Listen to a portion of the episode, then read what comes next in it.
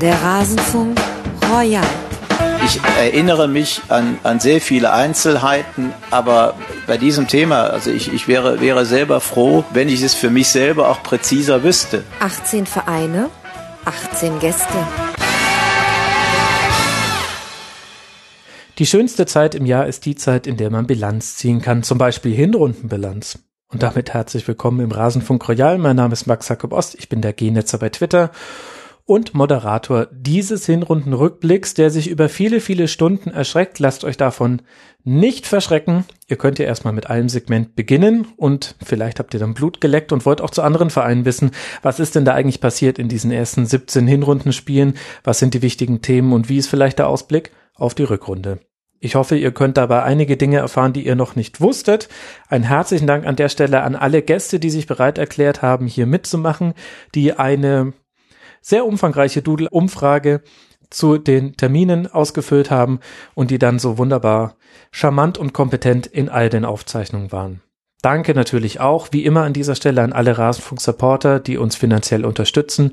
Geht auf rasenfunk.de slash unterstützen, um zu erfahren, was es eigentlich mit dem Rasenfunk Supporters Club so auf sich hat. Ein sehr exklusiver Club, dessen Eintrittsgebühr aber gar nicht so hoch ist. Niedriger als die von Raber Leipzig auf jeden Fall, das kann ich versprechen.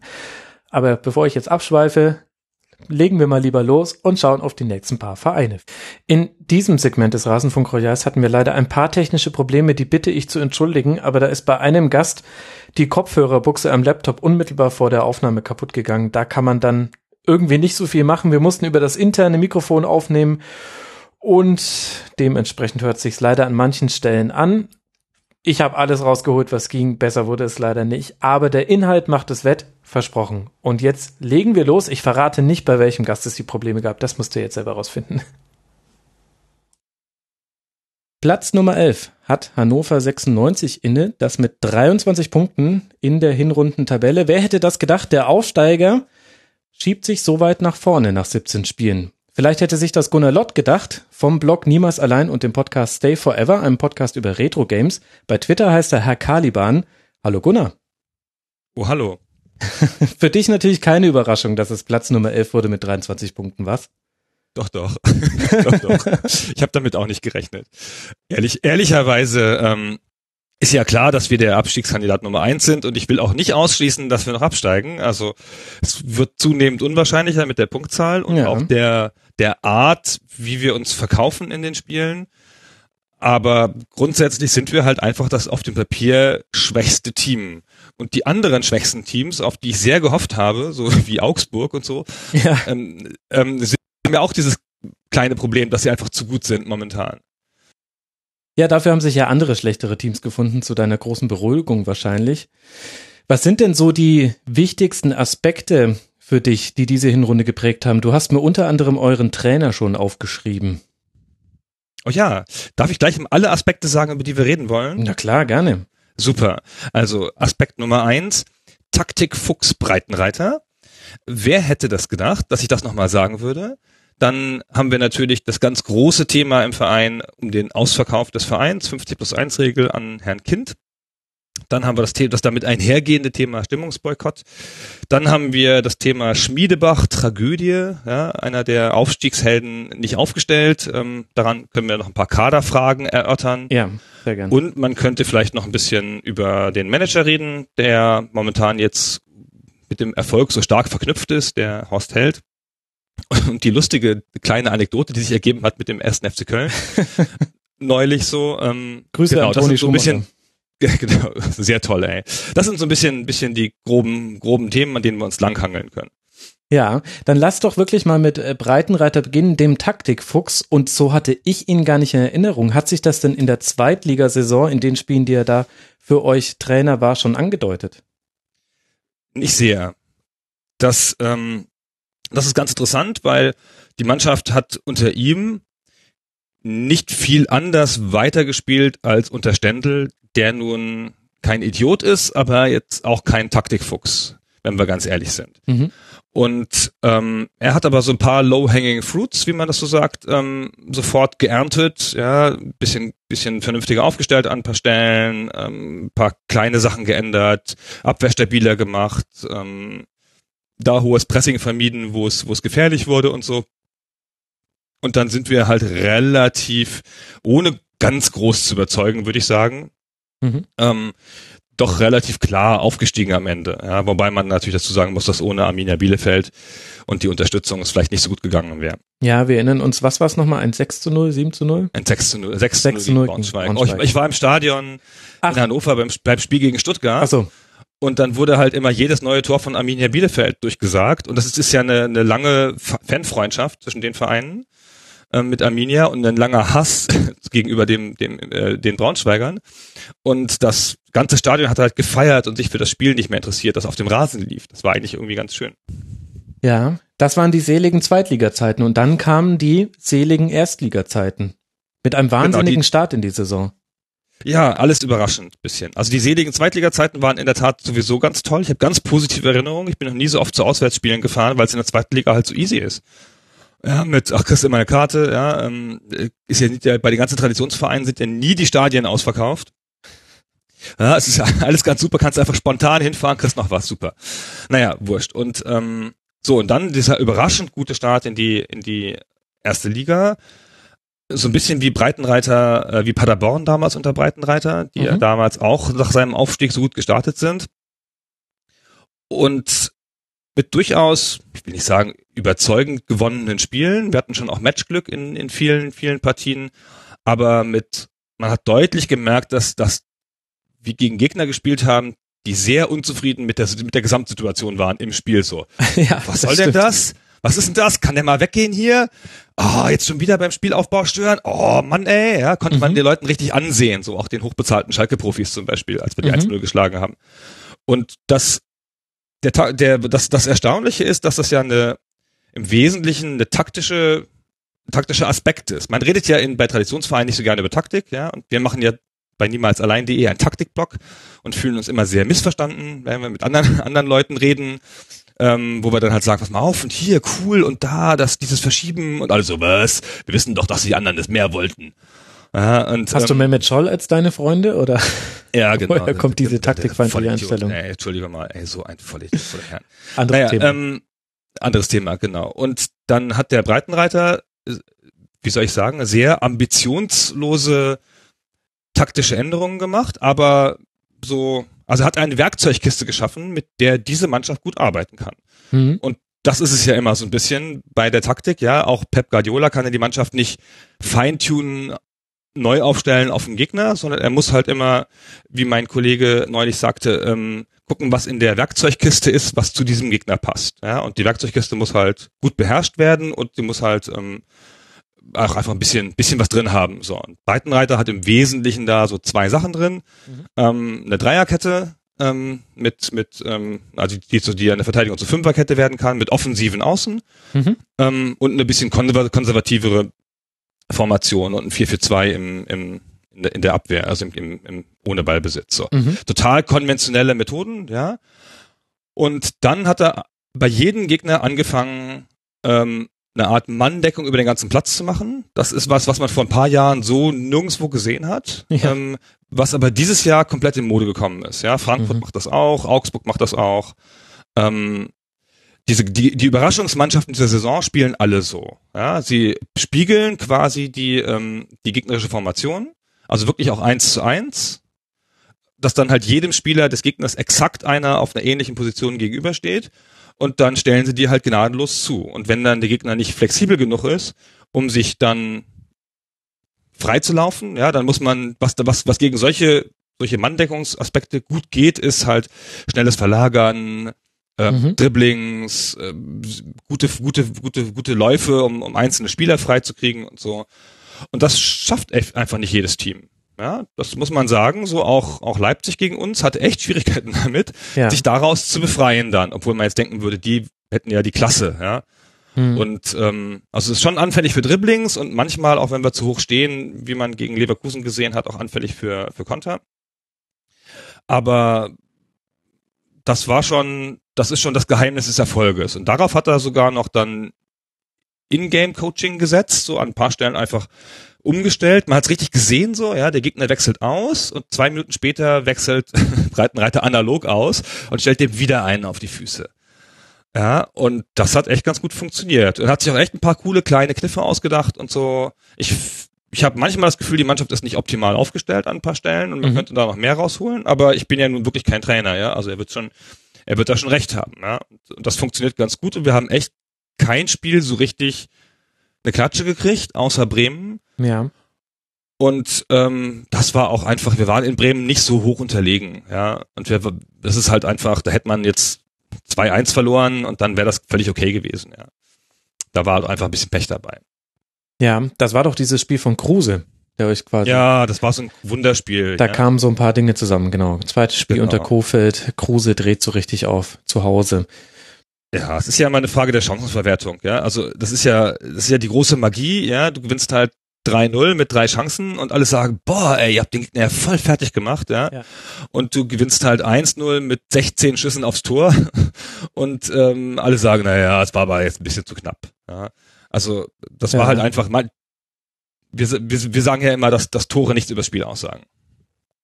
Ja, und doch braucht man sie irgendwie zu gewinnen. Und da hattet ihr gerade in den ersten sieben Spielen einen Mann in euren Reihen, ein guter alter Bekannter, Martin Harnik, aus den ersten sieben Spielen fünf Tore gemacht.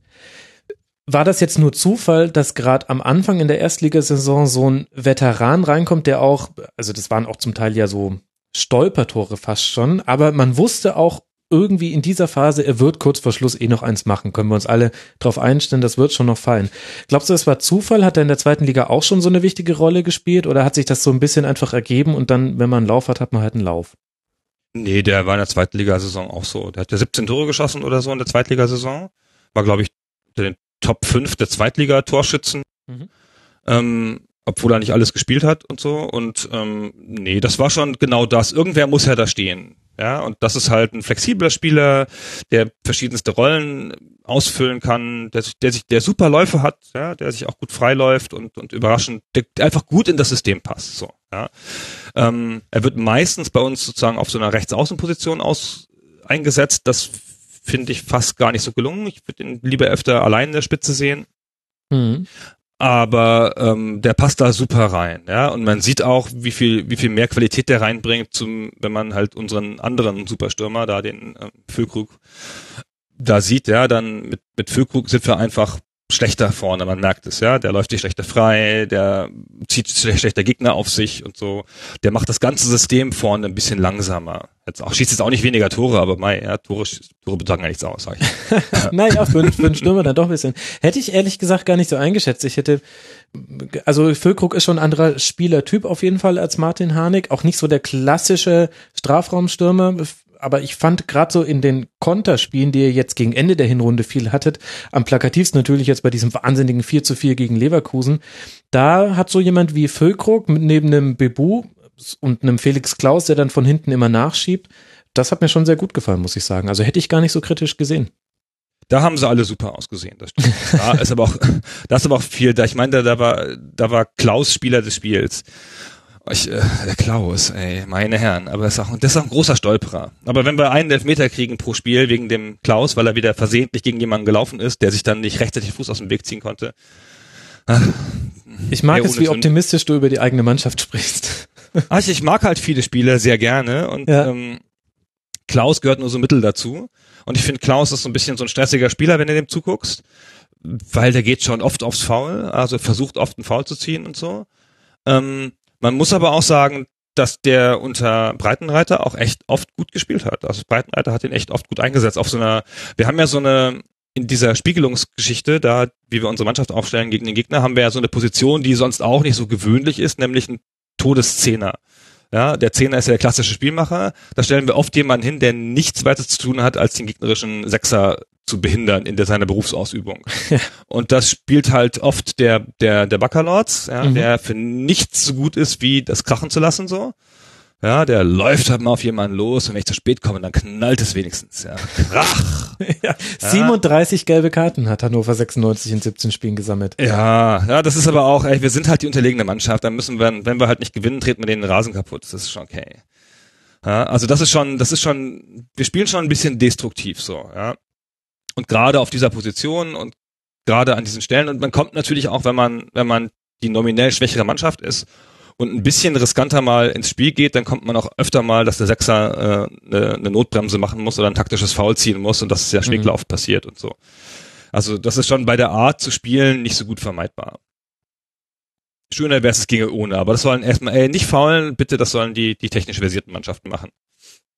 Und in all diesem äh, Positiven, sogar der Krach und das äh, Faulen ist ja bei euch positiv besetzt, zumindest im Moment, stößt dann trotzdem die Schmiedebach-Tragödie negativ auf. Was hat's denn damit auf sich? Das ist ein bisschen ein schwieriger Fall. Schmiedebach ist meines Erachtens ein weithin unterschätzter Spieler. Ja, ich habe den herzlich lieb aus ganz verschiedenen Gründen.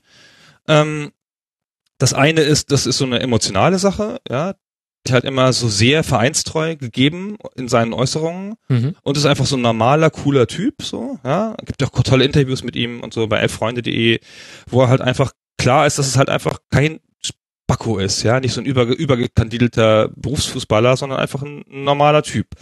Und der dann halt auch so, der ist ja dann mit in, mit, mit in die, in die zweite Liga gegangen, was jetzt auch nicht selbstverständlich war, hat dann einen Gehaltsabschlag hingenommen, um, um, um da mitmachen zu können, hat in der zweiten Liga dann den Kapitän gegeben, ja, also fast jedes Spiel gespielt. Ähm, und, und, ist einfach schon acht Jahre bei Hannover 96. Genau, lange dabei, ja. Und er ist auch so, er ist auch immer mal so für einen guten, guten Spruch gut, ja. Also es, es, gab dann halt irgendwie diese, diese Auslosung.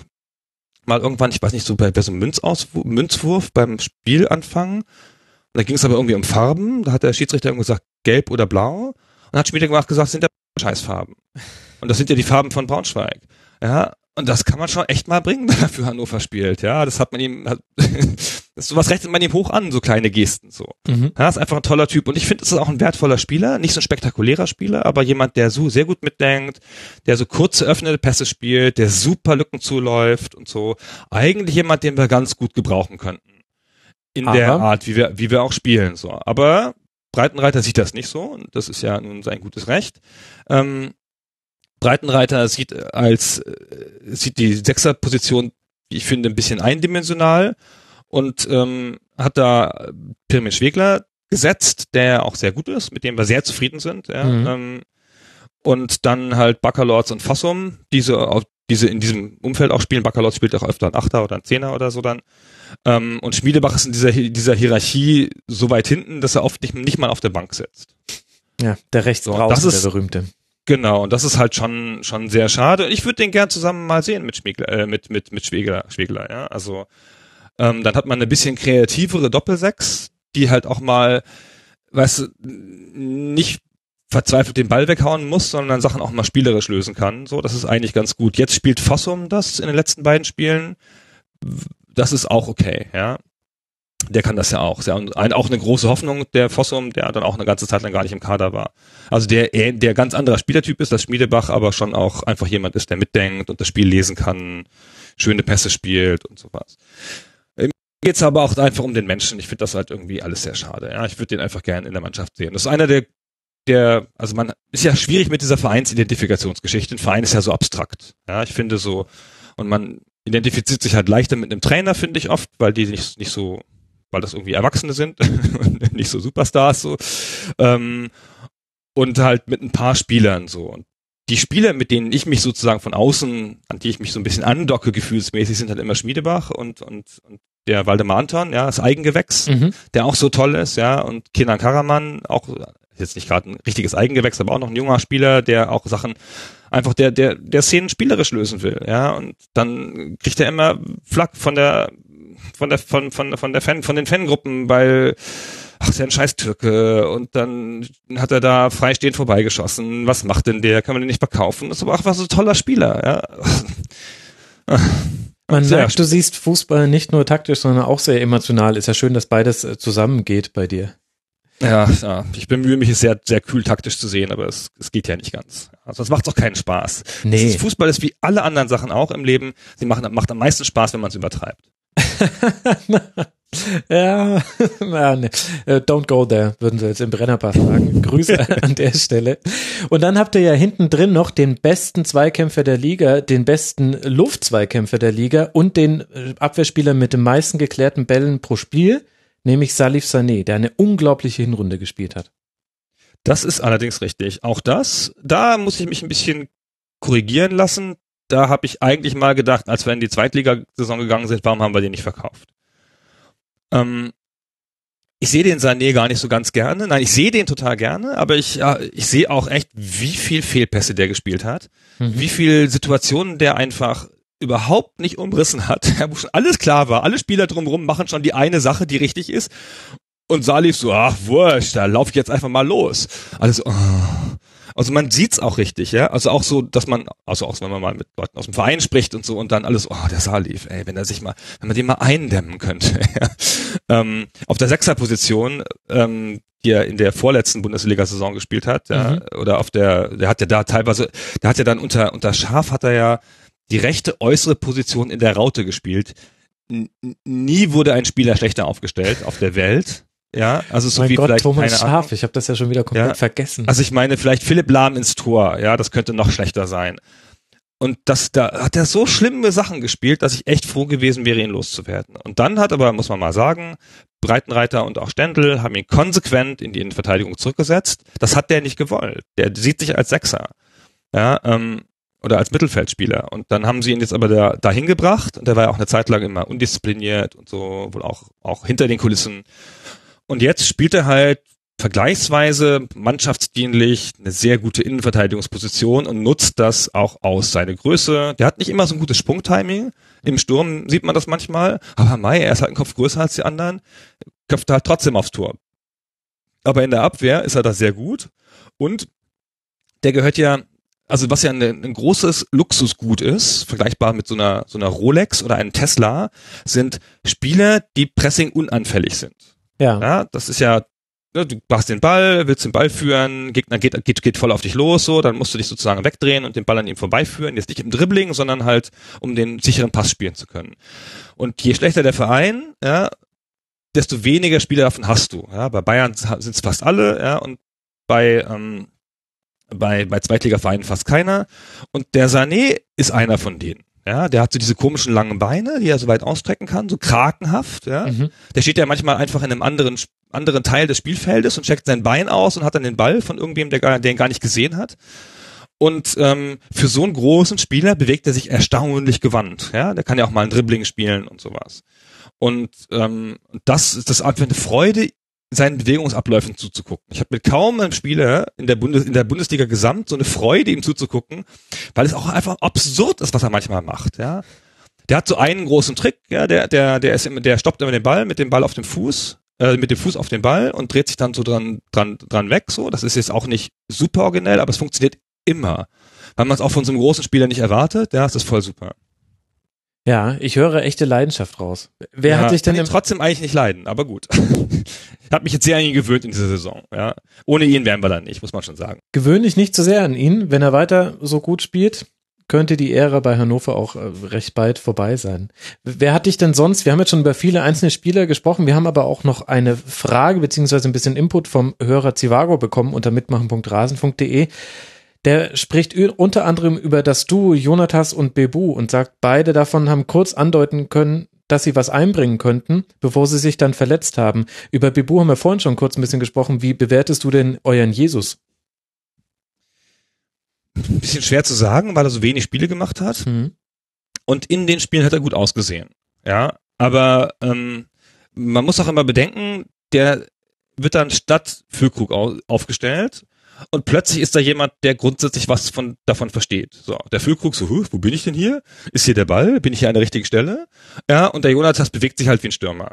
Ja, muss man mal sagen. Also und auch wie ein Strafraumstürmer. So, der kann kann Bälle festmachen. Der war am Anfang zu eigensinnig, weil er dringend ein Tor schießen wollte hat zwei, dreimal Chancen liegen lassen, dann hat er und gegen, also hat den Ball nicht besseren, besser platzierten Spielern gegeben, dann hat er, glaube ich, dafür Ärger gekriegt und jetzt spielt er sehr vernünftig, legt viel auf, sehr mannschaftsdienlich, ist jetzt halt, ich würde mal sagen, ein durchschnittlicher Bundesliga-Stürmer. So. Während Füllkrug jetzt nichts, das klingt jetzt auch negativer, aber während der Füllkrug einfach ein durchschnittlicher Zweitstürmer ist. So. Das ist, das ist halt einfach ein Unterschied. So. Und das, man merkt es halt einfach, wenn der da steht, dann hält vorne alles mehr zusammen. Okay, ich weiß nicht, ob ich bei deiner Füllkrug-Bewertung mitgehe, aber da sprechen wir uns vielleicht nach der Rückrunde einfach nochmal, geben ihm noch ein paar mehr Spiele. Jetzt habt ihr eine so tolle Hinrunde gespielt, 23 Punkte. Man kann es gar nicht häufig genug betonen. Und auch nachdem diese sehr, sehr gute Anfangsphase der Saison scheinbar abriss, habt ihr wieder zurück in die Saison gefunden. Und das lief alles sehr geschmeidig. Und das alles unter dem Eindruck eines Stimmungsboykotts. Ja, das ist natürlich alles sehr, sehr tragisch, ja, dass, ähm, dass jetzt gerade parallel sozusagen in der großen Meta-Erzählung von Hannover 96, ja, zusätzlich zur sportlichen Erzählung, halt so ein Scheiß läuft im, im, Hintergrund, ja. Aber ist das ähm, nicht auch schon seit Jahren so? Also gefühlt wird ja schon seit Jahren die Stimmung boykottiert. War das nicht eine Abstiegssaison zum Beispiel auch ein Thema? Ja, ja, genau. Ähm, das ist ja immer das, was, das, es gibt ja diesen grundlegenden Konflikt, ähm, darf, also dass halt Martin Kind sich seit ewigen Zeiten bemüht, ähm, die 50 plus 1 Regel auszuhebeln. Jetzt, also ich, also die erstmal natürlich einfach auf dem legalen Wege zu beseitigen, ja, mit mhm. ähm, dieser Sonderregel des DFB, dass man da 20 Jahre unterstützen muss.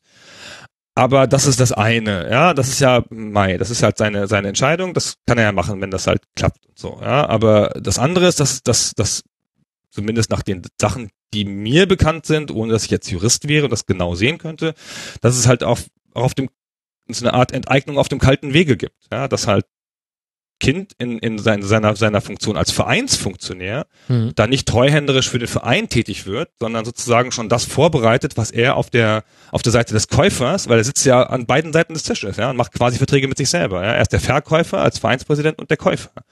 Und das ist eine sehr ungünstige Konstellation, ja. Das ist, und das wird dazu führen, meines Erachtens, dass der Verein halt Sachen abgibt, Rechte, ja, und so Anteile, die er nicht wiederkriegen kann und die ihm noch fehlen werden.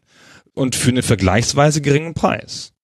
Ja. Und das ist halt das, ähm, und dann ist natürlich dazu, gibt es natürlich so ein bisschen eine psychologische Komponente mit der Attitüde von Kind, der so ein bisschen dann auch öfter mal so was gegen die Fans gesagt hat, so und sich so offenkundig sich ja so ein bisschen so einen, einen sehr gefügigen Fan wünscht, ja, der halt auf Befehl jubelt.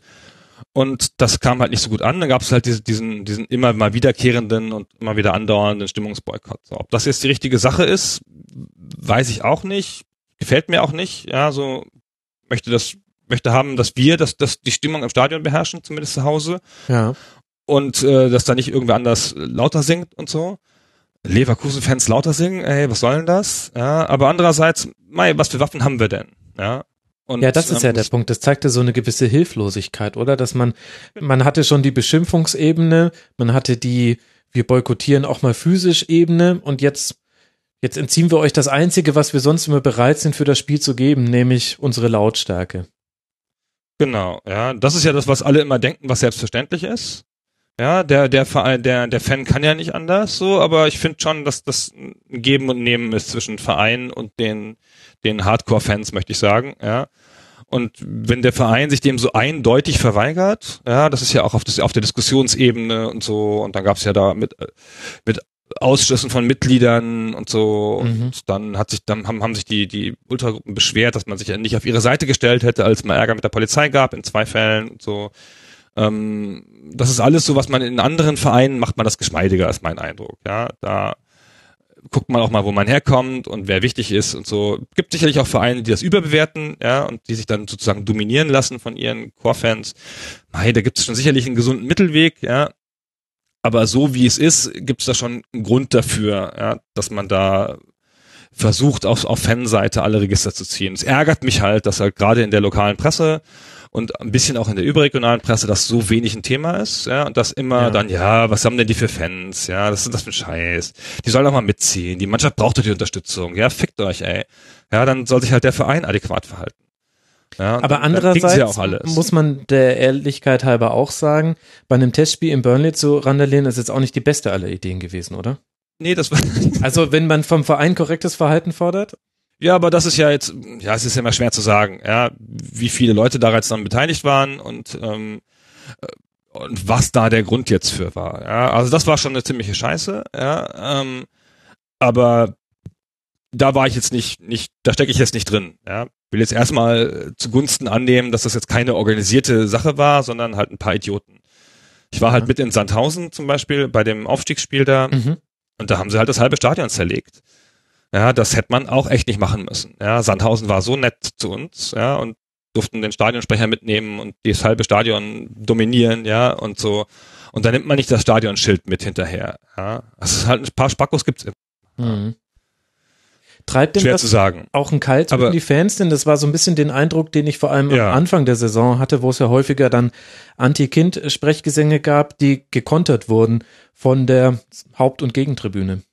Genau, die Haupt- und Gegentribüne kann natürlich nicht singen. Das ist immer, deswegen ist das immer so ein bisschen, bisschen schwierig. Aber ähm, ich fahre halt meistens zu Auswärtsspielen, ähm, dahingehend, wo ich, weil ich da wohne. Und da ist es ja alles ein bisschen, bisschen anders so. Und zu Hause gibt's da tatsächlich einfach zwei Fanlager so. Ja. Und das ist, ich kann das schon verstehen, wenn du als normaler Fan da nicht so drin bist, ja, und einfach dich freust, dass deine Mannschaft endlich mal wieder okay spielt, ja, dass du dann von dieser politischen Ebene verschont werden möchtest, ja und auch nicht immer diese Beschimpfung von Kind hören möchtest. Du hörst ja auch oft in Diskussionen im, im Fandom so, jetzt lass doch den Kind mal in Ruhe, ja, der hat doch so viel für den Verein getan, ja. Und ja, vielleicht ist das so, ja, das kann ja alles sein, aber was momentan läuft, ist meines Erachtens auch nicht legal. Schauen wir mal, ja. Also ich habe mal ganz, ähm, also ich habe ja öfter, hab öfter beruflich so, ich mache ja PR, ja, beruflich Mhm. und ähm, habe dann öfter mal auch so mit ähm, Verkaufen von Firmenanteilen zu tun oder mit so Business-Nachrichten und ähm, mit der Bewertung von Startups, nach welchen Regeln das geht. So, und dann Mhm. habe ich halt irgendwann mal in der Zeitung gelesen, dass halt, ähm, ich weiß es gar nicht mehr, 15 Prozent von Hannover 96 an der von der sozusagen operativen Lizenzspieler GmbH oder KGA heißt die dann, glaube ich, ähm, dass die für drei Millionen verkauft werden sollten an den, an den Investor aus dem Kindumfeld. Hört sich fair da habe ich gedacht, und da habe ich gedacht, ey, 15 Prozent von einem Verein, ja, der hat ja dann, der hat ja mal, sagen wir mal, 60 Millionen Umsatz, ja. Dann hat man jetzt mal so, wenn man das einfach so Business BWLerisch rangeht, ja, mal- ja, sicherlich ein Umsatzmultiple von drei, vier, ja, so ein Verein mit Traditionswert und allem Kram, der hat doch bestimmt einen Wert von ein paar hundert Millionen, ja, also haben wir 150 mal, um irgendwas zu sagen. Da kommen wir dann nicht mit drei Millionen hin, ja, und ehrlicherweise, wenn 15 Prozent von Hannover 96 für drei Millionen, das würde ich auch nehmen. Würde ich wirklich nehmen. Wenn mir das jemand anbieten würde, würde ich die drei Millionen irgendwo auftreiben und würde das kaufen. Patreon. Und das ist, Wer- das ist ja schon wer mal sollte es schaffen, wenn nicht du? genau. Und das ist ja schon, wird, ich sag dir, da wird mir jemand Geld für leihen, ganz sicher, weil das Geld kriegt er jederzeit wieder raus. Und das ist ja schon so ein bisschen komisch. Ja, und dann habe ich halt ähm, bei einem Redakteur der lokalen Presse angerufen, um ähm, um mich da zu erkundigen, wie man das da sieht, ja, wie man das bewertet. Ja. Jetzt dann, bin ich gespannt. und dann war da, dann hat der, dann gab es nicht mal ein Gespräch. Das war dann so, ja, ich weiß nicht, was du da hast. Ist doch der Herr Kind. Der hat doch das, hat sich das sicher genau überlegt. Ich verstehe nichts von Wirtschaft. Nee, das wird ja so stimmen. Und dachte ich, das war jetzt, hat mich jetzt echt dann ein bisschen aus der Bahn geworfen, so, da dachte ich, aha, aber das ist doch jetzt keine Rocket Science, ja, da, man weiß doch ungefähr, wie man sowas, das kann man ja leicht recherchieren, ja, ähm, was sowas wert ist und was das, da kann man doch mal eine kritische Frage stellen. Nix, nix bei kritischen Fragen. Und ist das auch stellvertretend für die Hannoveraner Medienlandschaft, die ja eigentlich in anderen Bereichen durchaus als kritisch gilt? Also mir scheint es so, dass es, also ich bin ja, ich wohne ja nicht in Hannover und also verfolge das die lokale Presse jetzt auch nicht täglich so. Mhm. Ich habe mit ein paar Leuten ähm, in der Presse Kontakt und so und es scheint mir, dass das sehr kritiklos ist und dass man versucht, da sehr nah dran zu sein. Es gab auch letztens einen Wechsel aus der einen Redakt- Redaktion dann in den in die PR des Vereins so. Das hat ja immer so ein bisschen Geschmäckle, Klar. finde ich. Mhm. Und ähm, das scheint mir nicht sehr kritisch zu sein. Ich bin jetzt überhaupt nicht ein ganz großer Fan des deutschen Journalismus. Sehe da oft, dass, dass so ein bisschen basales BWL-Wissen fehlt so. Mhm. Und auch hier hätte ich gedacht, da kann man das, ähm, könnte man auch ein bisschen kritischer hinterfragen. Ja, und dann wird's ja, wer macht es dann? Dann macht es die überregionale Presse oder Elf Freunde oder der Spiegel, die das halt ganz anders aufbereiten, das Thema. Und das ist ja wohl auch, also ist ja mal ein schlechtes Zeichen für eine Lokalpresse, ja, die so nah dran ist, dass dann jemand anders kommt und ihnen das vormacht, wie das geht. Ja, und das ist ein bisschen, bisschen schwach, finde ich. Ja, das alte Es ist Spiel aber auch- aus Abhängigkeiten zu deinem Berichterstattungsobjekt. Ja, das ist ja nun mal, das ist ja immer so. Ja, wenn du zu nah dran bist, kannst du nicht mehr berichten. So, es ist aber auch so. Ich glaube, der Kind ist auch echt überzeugend. Ich habe den mal getroffen und war hinterher voll der Kind-Fan. ja, hatte eine Stunde Gespräch mit dem Kind und dann dachte ich, ah, das ist ja ein cooler Typ. Ey, der spricht wie ein hannoverscher Bauer mit so einem, so einem, so einem Slang aus der Region, so, ja, so ein In Hannover hat man doch keinen Slang. Ja, ja, das Also- Norddeutsch, das, das, in, in, in in München sagt man, das ist der norddeutsche Dialekt. Ähm, und ähm, fand das, fand den sehr hands-on, sehr angenehm im Gespräch und so. Ja. Fand das sehr cool. Danach war ich voll der Fan. Also vielleicht hat er auch einfach was, ist das was, was charismatisches im, im, im Gespräch und darauf fällt man dann rein als Journalist. Wenn man als Journalist will man ja oft auch ernst genommen werden, ja, von den von den Leuten, die im Fernsehen sind. Manchmal ist das vielleicht zu viel. Aber Na was ja. ist denn jetzt die höchste denkbare Eskalationsstufe da? Also Martin Kind versucht sich den Verein einzuverleiben und nach allem, was man so sieht, wird das irgendwann klappen und dann ist das halt einfach Martin Kinds Hannover 96.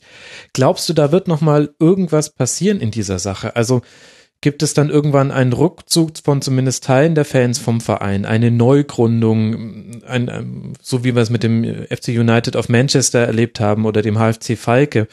Weil es von außen betrachtet stagniert das alles seit mindestens einem Jahr so ein bisschen.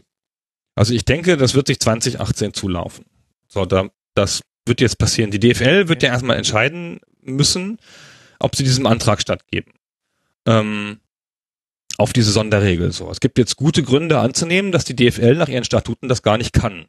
Ach. Ähm, weil dazu gehört eine ununterbrochene Unterstützung über 20 Jahre ähm, im, wie war das formuliert, in beachtlichem oder besonderem Ausmaß. Und besonderes Ausmaß war definiert, naja, ungefähr so wie der Hauptsponsor. Okay. Das wäre eine Unterstützung von, sagen wir mal, drei Millionen im Jahr, zwei Goodwill, ja, eine mindestens. So. Und soweit ich das sehe, hat es das einfach nie gegeben.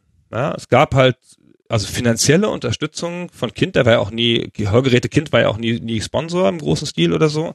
Mhm. Gab es gar nicht so viel. Der hat halt natürlich ehrenamtlich den Präsidenten gegeben.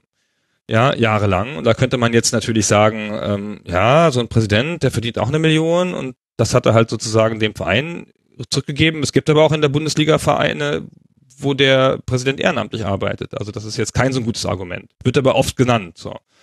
Und man merkt auch so, der, der, der Kind selber, der hat das auch so. Der sagt dann so, ja, hätten, hätten sie nicht gedacht, dass ich das hier umsonst mache, ne? Herr Lott, ja, hätte, hätten sie nicht gedacht, ne? Ja, ja, ja, viel Arbeit, ja, ja, ja, viel Arbeit. Und so, ja, klar, okay. Das sehe ich jetzt noch nicht als, als weitreichende Unterstützung an. So. Und diese Unterstützung muss man über 20 Jahre nachweisen. Also bin mal gespannt. Also ich habe da zu wenig Einblick, aber ich bin mal gespannt, ob das gelingen kann. Also A, ob das gelingen kann und B, ob die, der DFB dann natürlich nicht auch versucht auf bewährte DFB-Art, dass, wenn er da Bock drauf hat, das einfach ähm, durchzuwinken. Ja, das kann natürlich auch sein. Ja, Seine Regeln, also Regeln zu missachten. ich er überlege die ganze Zeit getan. schon, wie ich dir das jetzt sage, ohne vielleicht auch Raber Leipzig zu erwähnen. Hm. Aber das, was ja immer von all denjenigen, die mit der Sache ein bisschen enger zu tun haben, unter anderem Andreas Rettich, der ja durch seine Tätigkeit bei der DFL da auch einigen Anblick hat und jetzt als großer Befürworter von 50 plus 1 gilt, ist ja das Argument, dass man offensichtlich davon ausgeht, wenn Martin Kind gegen diese Regelung klagen würde auf europäischer Ebene, dann würde 50 plus 1 generell fallen und deswegen lässt man ihm lieber sein Spielzeug und winkt dann vielleicht auch so einen Antrag mal durch, als das zu riskieren. Genau, so wird es kommen, denke ich, ja. Also das, so wird es, das, das wird so passieren. Ich glaube, das kann es, das kann sich die DFL äh, oder nicht leisten, das, das zu machen, um keine Klage zu riskieren. Und Kind hat ja vor, vorsorglich angekündigt, er würde in jedem Fall klagen im, im, im Falle einer Ablehnung. Das ist das eine. Andererseits so Statuten missachten ist ja auch immer schwierig, ja. Also dann kommen die halt, halt hinterher alle an und wollen eine, Auf, äh, eine Ausnahme haben. Muss man halt mal gucken, wo man da dann, dann steht und was man sich da traut. Ja. Also das ist aber noch nicht alles. Wie gesagt, ich glaube, das ist, dass die Tatsache, dass er als Vereinspräsident sich da weit aus dem Fenster gelehnt hat, um das zu ermöglichen, ist möglicherweise justiziabel. Ähm, und andererseits, ja, Mai, dann ist es halt Kindsverein. Ja, es hat sich ja eh schon so angefühlt und ich glaube nicht, dass Ja. ihm dann alles, alle von der Fahne gehen. Ja, dann haben wir sicherlich ein paar Jahre noch mehr Ärger und dann gibt es vielleicht auch eine Ausgründung oder irgendwas. Aber am Ende setzt sich natürlich so eine Art, das ist ja so eine Art Marktmacht, ja, und Mhm. die Mehrheit der Fans sieht das Problem nicht ähm, oder empfindet das nicht so problematisch, ja, das ist ja ihr gutes Recht, ja, und ähm, dann wird das schon so durchgehen. So. Die Frage ist halt ein bisschen, was mich, worauf ich noch keine gute Antwort gehört habe, ist, was haben wir denn davon? Kind sagt dann natürlich immer sowas von, dann machen wir uns attraktiv für Investoren, ja, aber es sind natürlich Investoren aus der Region, nicht die Russen, dem gleich vorzugreifen. Eben, also vor allem nichts ist unattraktiver für Investoren als ein Verein, der schon jemand anderem gehört. Genau, aber wo soll denn jetzt das Geld herkommen? Ja, es gibt ja jetzt kein Geld mehr. Klar, wenn ich jetzt, keine Ahnung, irgendein Verein bin, der alle, der 100 Prozent der Anteile hat und dann fällt die 50 plus 1 Regel und dann gebe ich 60 Prozent einem russischen Oligarchen. Ja, dann kriege ich vielleicht 300 Millionen dafür und werde dann halt Meister im nächsten Jahr, weil ich halt geile Spieler kaufe. Das ist ja nicht so schön vielleicht, aber das ist ja ein völlig kapitalistisch nachvollziehbares Szenario. Ja, kann ich mit meinem, meinem, meinem Geschäftsführer denken, kann ich das gut vereinbaren. So, ja, klar, haben wir viel Geld, machen wir was mit. So, aber so, jetzt ist der Verein dann halt relativ günstig an Kind gegangen. Und dadurch kommt ja kein frisches Geld in den Verein. Das geht ja jetzt, jetzt kann ja nur noch Kindanteile verkaufen oder seine Co-Investoren, der Rossmann und so. Und, aber das geht ja nicht in den Verein. Das ist halt, wir haben jetzt vergleichsweise für vergleichsweise echt wenig Geld den Verein verkauft an Kind und seine Freunde. Und wo ist denn jetzt der Vorteil? Da gibt's doch gar keinen, es gibt jetzt keinen neuen Großinvestor, der jetzt mit, mit dieser Regel, von dieser Regel profitieren würde oder so. Es ist nur Kind. Ja, der das halt ist das Interessante. angekündigt hat, da seinem Sohn dann den Verein zu vererben. Allein die. Haltung. Das, das, das war das, Ja. was ich als nächstes fragen wollte, weil Martin Kind ist ja auch schon 73 und ohne dass Ja. ich jetzt hier irgendjemandem etwas Schlechtes wünschen wollte, ist das ja wirklich eine Frage, die sich stellt. Toll. Und dann hat sein Sohn den Verein, der ja auch wirklich, also derzeit ist ja das Narrativ, was bedient wird.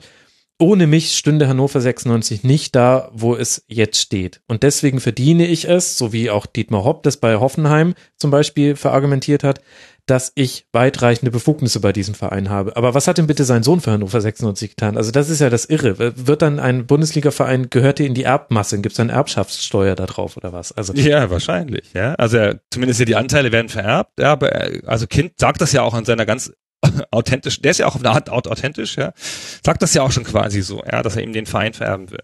Und, und Hopp ist echt mal eine andere Nummer, ja, muss man echt sagen. Hopp hat da richtig Geld reingebuttert. Also richtig Geld. Jedes Jahr wieder, ja. Kann man jetzt auch kritisch sehen, aber da ist der ganze Fall auch ganz anders gelagert. ja, absolut. Ich finde, wenn da so viel, also Hoffenheim gibt's ja wirklich einfach nicht. Ja, genau. Hannover würde vielleicht in der zweiten Liga spielen vielleicht wären sie pleite gegangen, aber vielleicht ist halt ein großer Verein, ja. Vielleicht hätte die Stadt das gerettet oder das Land Niedersachsen oder VW oder irgendwas hätte sich da noch ergeben und dann wären wir drei Jahre in der dritten Liga gewesen und wieder aufgestiegen. Das weiß man alles nicht. Es kann gut sein, dass wir da nicht wären, wo wir jetzt sind, ohne Kind. Ist sicherlich möglich. Ja, er kam zur richtigen Zeit und hat zur richtigen Zeit auch Maßnahmen ergriffen und so und sich auch mit harter Hand auch durchgesetzt da bei ein paar Sachen. Das war sicherlich ganz hilfreich. Aber den Status, den, den, den, den Hopp hat mit seinen ganzen Millionen, die er jedes Jahr reingebuttert hat, ja, ähm, das finde ich ist echt noch eine andere Nummer, ja. Aber es ist naja. Wahnsinn, wie viel man bei Hannover 96 reden kann, ohne über das eigentlich Sportliche zu reden. Und in diesem Fahrwasser möchte ich bleiben und mit dir über Horst Held sprechen. Und sein besonderes Verhältnis zu Köln. Habt ihr ihm die Fahrradreifen aufgeschlitzt? Ich weiß auch nicht. Ich habe da gar keine. Ich finde das so irritierend, dass Köln immer. Was, was wollen denn die von uns? Ja, Ja, Horst so da Held. sind wir auch nicht. Ja, die müssen doch jetzt, die haben doch schon den Bittenkurt und unseren Pressesprecher, um Gottes Himmels Willen, und unseren Manager hatten sie vorher schon, den, den Schmatke, jetzt ist doch mal gut. Was wollen denn die noch? Ähm, irgendjemand hat auf Twitter heute geschrieben, Terodde, die kaufen Terodde? Die dürfen woanders einkaufen als bei uns? Ähm, und ich, und dann diese ganze Scheiße da mit Traumverein und sich das anzuhören, das ist alles irgendwie alles sehr komisch. Und aber auch hart, wie dein Kind sagt, ne, ne, Verträge zählen. Ja, ganz, also ganz irritierend. So offenkundig wollte der Held dahin. Ja, also so wie es klingt und so wie er sich windelweich immer da so rausgeredet hat aus den Gesprächen, so wollte der dahin. Und wäre dann wahrscheinlich auch gegangen. Klar, wer sagt, ich würde mit dem Fahrrad dahin fahren, zumindest kolportiert ist dieses Zitat Ja. von ihm. Daher kamen ja auch die aufgeschlitzten Reifen in meiner Anspielung. Aber ja, genau. Ja.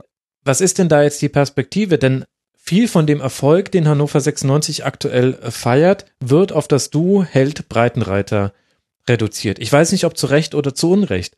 Jetzt deutet für mich aber schon sehr viel darauf hin, dass Horst Held nicht für die nächsten 40 Jahre Sportdirektor bleiben wird. Denn eigentlich kann das langfristig doch nicht gut gehen, wenn der eigene Angestellte schon mal so deutlich gesagt hat, da drüben finde ich die Früchte aber schöner. Ach, man weiß es immer nicht. Solche Sachen vergehen ja dann auch wieder. Ja, dann ist er Geschäftsführer, keine Ahnung, Geschäftsführer Sport, anstatt nur Manager oder sonst irgendwas Tolles. Ähm,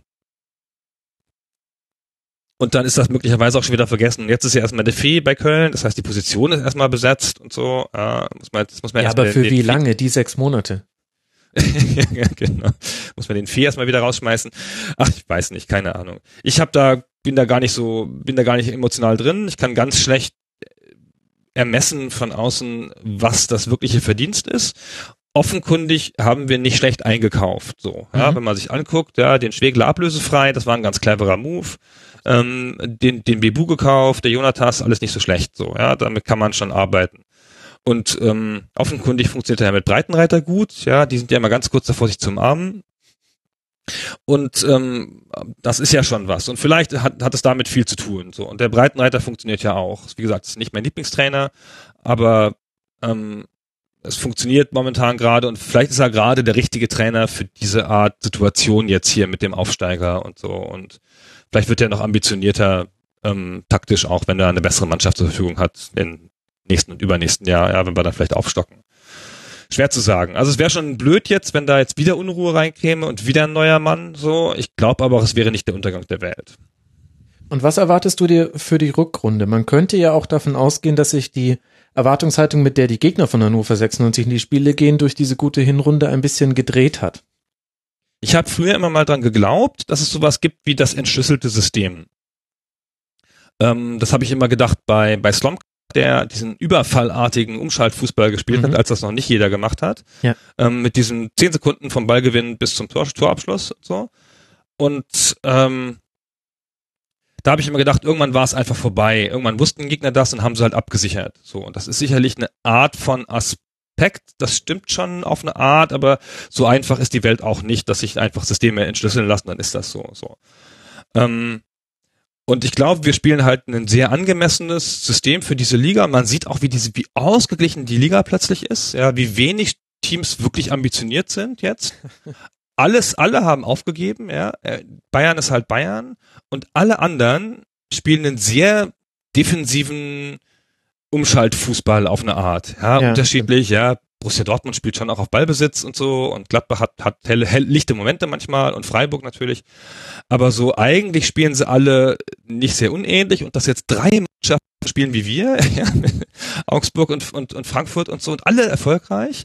Am letzten Spieltag, den ich, den ich, wo ich, habe ich, hab ich auf Twitter gelesen von irgendwem, aber habe doch selber nochmal nachgeguckt. Alle Teams, die weniger Ballbesitz hatten, Ballbesitz hatten als der Gegner, haben nicht verloren. Ja.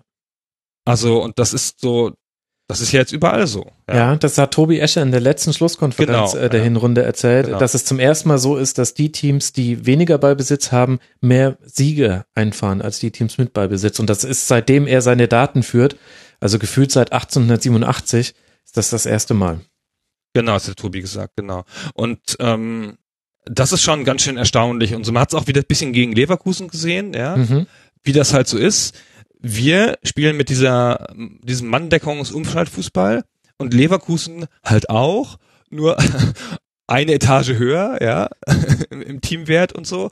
Und boah, damit haben wir auch echt gleich Schwierigkeiten gehabt, ja. Da haben die uns zweimal ausgekontert, so. Ähm, was ja sonst das ist, was wir machen, ja.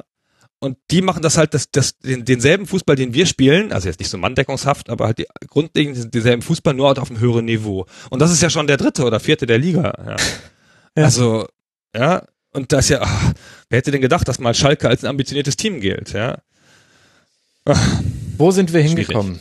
Lass uns ist schon ein bisschen, bisschen langweilig jetzt gerade zum Anschauen der Fußball so. Ich meine, das sind natürlich sind Spiele wie gegen, gegen Leverkusen halt ein Spaß, ja, aber so, Dafür hatten wir dieses schauderhafte Spiel gegen Hertha, wo halt auch beide Teams den Ball echt dringend nicht haben wollten. So, jetzt nimm du ihn doch, komm, jetzt Absolut. schieß doch mal, willst du auf Tor schießen, oder? Und das war echt so ein scheußliches Spiel, ja. Und es werden halt viele Spiele, und das, das ist was, was letztens mir sogar jemand gesagt hat, der gar nicht viel Ahnung vom Fußball hat, der immer so, nur mal so drauf guckt, der meinte halt, es ist schon oft so, dass der, der das 1-0 schießt, gewinnt. Mhm. Und das ist, ist natürlich eine, eh eine alte Regel, ja, Spielverlaufseffekte so, aber das ist häufiger als früher so. Das hat, glaube ich, auch damit zu tun. Ja, schnell ein Tor schießen, sich zurückziehen, alles dicht machen, gucken. Dabei war früher, wer eins nur führt, der stets verliert. Unter Berti Fuchs war das noch. Ja. Das geflügelte Wort. Lass uns einen musikalischen Deckel auf diese Hinrunde machen. Was ist denn der Song, der für dich diese ersten 17 Spiele repräsentiert? Diese ersten 17 Spiele, ich empfinde die wie ein Geschenk. Ja, ich habe ich hab nicht damit gedacht, nicht gedacht, dass wir eine gute Chance hätten in dieser Liga. Hätte nicht gedacht, dass wir Elfte sein können. Ich bin immer total euphorisch mit jedem Spiel, auch wenn wir verlieren, solange wir nicht scheiße aussehen, so. Und ich meine, wir hatten halt unter Frontzeig und, und Scharf Spiele, wo wir halt einfach gar keine Chance hatten. Mhm. So gar keine. Und jetzt haben wir selbst gegen München nicht so schlecht ausgesehen. Ja, natürlich gewinnen wir so ein Spiel nicht, ja. Aber was, weißt du, die machen uns nicht fertig oder so. Ja? ja. Die haben auch Schwierigkeiten mit uns. Und wenn es nur ist, weil der Baccalords wieder wen umgetreten hat. Also das ist schon schon sehr angenehm. Und also ich, ich nehme halt jedes Spiel, das so noch weiterläuft, wie ein Geschenk, denke halt, ey, ist alles wurscht, ja, komm, jetzt verlieren wir halt, solange wir nicht absteigen, alles cool, ja, wir sehen voll gut aus momentan und deswegen ist mein Song Won't Forget These Days ähm, von, von Fury in the Slaughterhouse, alter Kracher, das war so ein mhm. bisschen der Aufstiegssong mhm. Ähm, und für mich ist das so eine Wahrheit und dieses, dieses Auf, diese Aufstiegseuphorie, so, ja. Sehr schön. Wir werden diese Tage nie vergessen. Wir werden auch diese Aufzeichnung nie vergessen. Das war Gunnar Lott vom Blog Niemals allein und dem Podcast Stay Forever bei Twitter. Herr Caliban. Gunnar, vielen herzlichen Dank. Das hat großen Spaß gemacht. Vielen Dank, dass ich hier sein durfte. Bis bald mal wieder. Ciao. Bis dann. Ciao. Blicken wir in der Tabelle etwas weiter hinunter, dann sehen wir auf Platz 12 und auf Platz 13 den VfL Wolfsburg und den SC Freiburg. Das sind die nächsten beiden Vereine, über die ich hier sprechen möchte im Rasenfunk Royal. Beide mit 19 Punkten, aber unterschiedlichen Saisonverläufen. Ich habe zwei Gäste bei mir in der Leitung. Zum einen Rebecca Görmann, die Ad-Gender-Beitrag auf Twitter mit so vielen Podcasts, dass ich mich weigere, sie aufzuzählen. Hallo Becky. Hi. Soll ich sie aufzählen? Ja, natürlich. okay, das ist einmal reichlich Randale, äh, die Kulturpessimisten, Geschichtenkapsel und der erste FCPP, ein Fan-Podcast für Puerto Partida. Was wiederum auch ein Podcast Podcast ist. Das heißt, selbst auf der Metaebene hältst du dich sehr im Podcastland auf. Und mhm. nicht nur deshalb bist du der perfekte Gast für dieses Segment. Und du hast eine große Leidenschaft für den VfL Wolfsburg und ich glaube, wir dürfen es an der Stelle schon verraten, Mario Gomez. Da wird es nochmal ja, kurz traurig. Ja, ja. hm. Naja. Ich freue mich schon sehr darauf, darüber zu reden. Ja, das kann ja auch helfen. Ich habe schon mit ja. manchen hier Gesprächstherapie gemacht. Da wird ganz am Ende des Rasenfunk Royals das ist FC-Segment, das waren quasi 45 Minuten Einzelsitzung bei äh, Dr. Max Jakob Obst. Sehr schön. So, außerdem bei uns in der Leitung ist äh, Philipp Schneider vom Füchsle Talk auf meinsportradio.de. Bei Twitter heißt er PSH Schneider. Servus Philipp. Hallo, schöne Grüße vom Bodensee. Ach, der schöne Bodensee. Da wird man ja direkt neidisch. Ich gucke hier aufs graue Giesing. Aber gut, das gehört mit dazu. Wolfsburg und Freiburg. Das sind die beiden Vereine, über die wir sprechen wollen. Der VfL mit seinen 19 Punkten hat die erzielt mit nur drei Siegen, Becky, dafür zehn Unentschieden, vier Niederlagen, eine ausgeglichene Torbilanz von 21 zu 21 Toren. Und da frage ich mich, nachdem ich jeden Gast gebeten habe, sich fünf Aspekte herauszusuchen, die für ihn oder sie in der Hinrunde wichtig waren, was denn der erste deiner Aspekte ist. Mhm. Also mein erster Aspekt äh, heißt einfach mal Flügel. Okay. Und zwar, weil es so ein bisschen symptomatisch für die Transferperiode und dann auch für das steht, was danach so passiert ist. Äh, denn in der Transferperiode haben wir eigentlich alle immer gehofft, dass jetzt der nächste verkündete Spieler ein Außenspieler ist. Mhm. Äh, auch weil wir ja ein System spielen oder vielleicht muss man jetzt eher sagen, spielten, das sehr auf einen Spitzenstürmer ausgelegt war und deshalb auf gute Flanken angewiesen ist. Also unter Andres Jonker eben noch. Das, richtig, deswegen, richtig. deswegen die Vergangenheit und, beim Spielen. Mhm. Genau, unter Andres Jonker und auch vor allem sehr mit Gomez in der Spitze, wie es so war. Ja, und äh, es wurde eben ein Spieler nach dem anderen verkündet, aber nie ein Außenspieler. Und da fehlen uns einfach die guten, schnellen Leute diese Saison. Also irgendwie Kuba, der ist nicht mehr so schnell wie früher, der hat's ja ein bisschen mit dem Rücken. Und William, nun ja, die Flanken, die der so in dieser Saison gespielt hat, äh, hat so für das ein oder andere Grauen auch gesorgt. Und ähm, Origi hat ja dann eine Zeit lang außen gespielt, das ist aber nicht seine Position.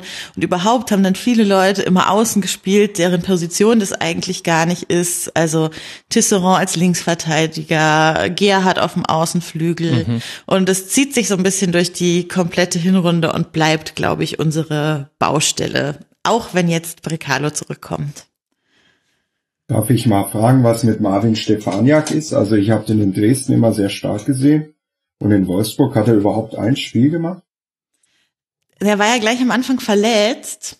Und ich weiß gar nicht, ob er jetzt schon wieder fit ist. Auf jeden Fall hat er kein Spiel weitergemacht. Nee, also er hat noch im Testspiel, hat er noch im Testspiel gegen Dresden gespielt? Nee, ich glaube, da war er schon verletzt und dann äh, seitdem nicht wieder auf dem Platz. Ist aber in, durchaus eine interessante Personalie, auf die wäre ich jetzt auch gekommen, denn das war der einzige Linksaußen in dem Fall, den ihr verpflichtet habt, wo man auch das Gefühl hatte, das könnte so ein, ein Perspektivspieler für den VfL sein. Die anderen Transfers waren ja eher gestandene Bundesligaspiele oder gestandene, teurere internationale Spieler, also John Anthony Brooks von Hertha BSC zum Beispiel, da weiß man, was man bekommt. Ein Origi von Liverpool, das ist quasi so eine Wette darauf, dass er da einfach noch nicht zeigen konnte, was er eigentlich kann. Und Stefaniak fällt bei den ganzen Transfers so ein bisschen raus, aber der hatte einfach Pech, hat sich verletzt, dann bei der zweiten Mannschaft ein paar Spiele gemacht und stand dann aber nicht im Kader. Obwohl mhm. er dann irgendwann schon fit war. Zumindest meiner ja. Information nach. Also hat es irgendwie nicht so ganz funktioniert. Meinst du denn, das fällt negativ auf Olaf Rebbe zurück, der sich ja zum ersten Mal über eine komplette Saison hin beweisen muss als Sportdirektor? Sagen wir so, es ist auf jeden Fall die Kritik, die er sich, glaube ich, am meisten anhören musste in dieser Hinrunde. Also er hat sicher auch viel Positives in dieser Transferperiode gemacht, dadurch, dass wirklich die Spieler, die schon lange weg wollten, jetzt noch für einige gute Summen auch verkauft wurden. Und äh, weil er natürlich auch Leute wie Origi geholt hat, die äh, sehr beliebt sind bei uns, bei unserem Fanherz. Aber äh, gerade das mit dem Außenspieler, ja, ich glaube, es muss er sich schon gefallen lassen als Kritik und ist das, was er immer hört und ist das, was er auch jetzt wieder hört, wo, ähm, wo ja ähm, Brekalo zurückkommt, der ja aber bei Stuttgart es auch nicht geschafft hat, Stammspieler zu werden irgendwie in dieser Hinrunde und man mal schauen muss, ob er jetzt da der Heilsbringer ist, auf den wir alle gewartet haben oder ob vielleicht in der Winterpause noch was anderes passieren muss. Ja, in der Winterpause, da springen wir jetzt zeitlich ganz schön, ist ja noch so einiges passiert und wird wahrscheinlich mhm. auch nach Ende dieser Aufzeichnung hier noch einiges passieren. Hoffen wir mal nicht in den nächsten 48 Stunden, dann sind wir nicht allzu, allzu alt im Podcast. Ja. Das ist vielleicht ein ganz interessanter Aspekt von der Tatsache, dass Yunus Mali ja dann irgendwann auch auf dem Flügel gespielt hat. Das war ja das Wesentliche, was sich von Jonker hin zu Schmidt äh, geändert hat. Nicht nur, dass man diesen klaren Fokus auf Mario Gomez als Zielspieler aller Pässe in der gegnerischen Hälfte gesehen hat, sondern äh, dass er es eben geschafft hat, Mali und die Davi gleichzeitig auf dem Feld zu lassen. Und finde ich eigentlich ganz interessant, dass während ja auch hier im Rasenfunk das immer wieder betont wurde, ach, ist ja interessant, dass Mali das überhaupt kann und Schmidt selber hat gesagt, ja, wer hätte gedacht, dass der auch gegen den Ball arbeiten kann, das macht er ja wirklich ganz hervorragend, aber die nicht erzählte Nebengeschichte ist ja auch, dass es eigentlich gar nicht so wirklich jemanden auf den Außen gab, den er verdrängen musste. Interessanter Aspekt.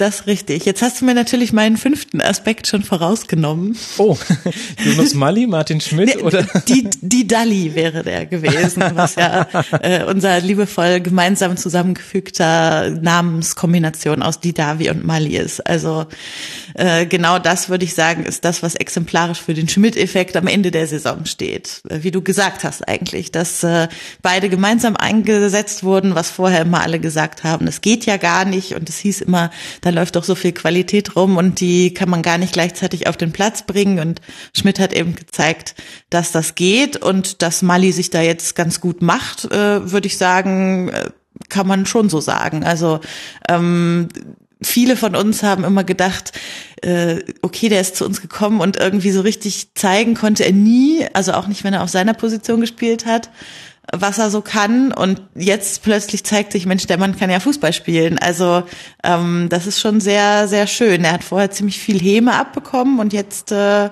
kriegt er schon so einiges Lob auch für seine Leistung ab. Und ich würde sagen, dass die beiden neben anderen Sachen, deshalb meinte ich exemplarisch, aber schon das sind, was exemplarisch für den Schmidt-Effekt steht. Mhm. Zusammen mit äh, vielen, vielen Unentschieden, vor allem zu Beginn seiner Amtszeit. Mhm.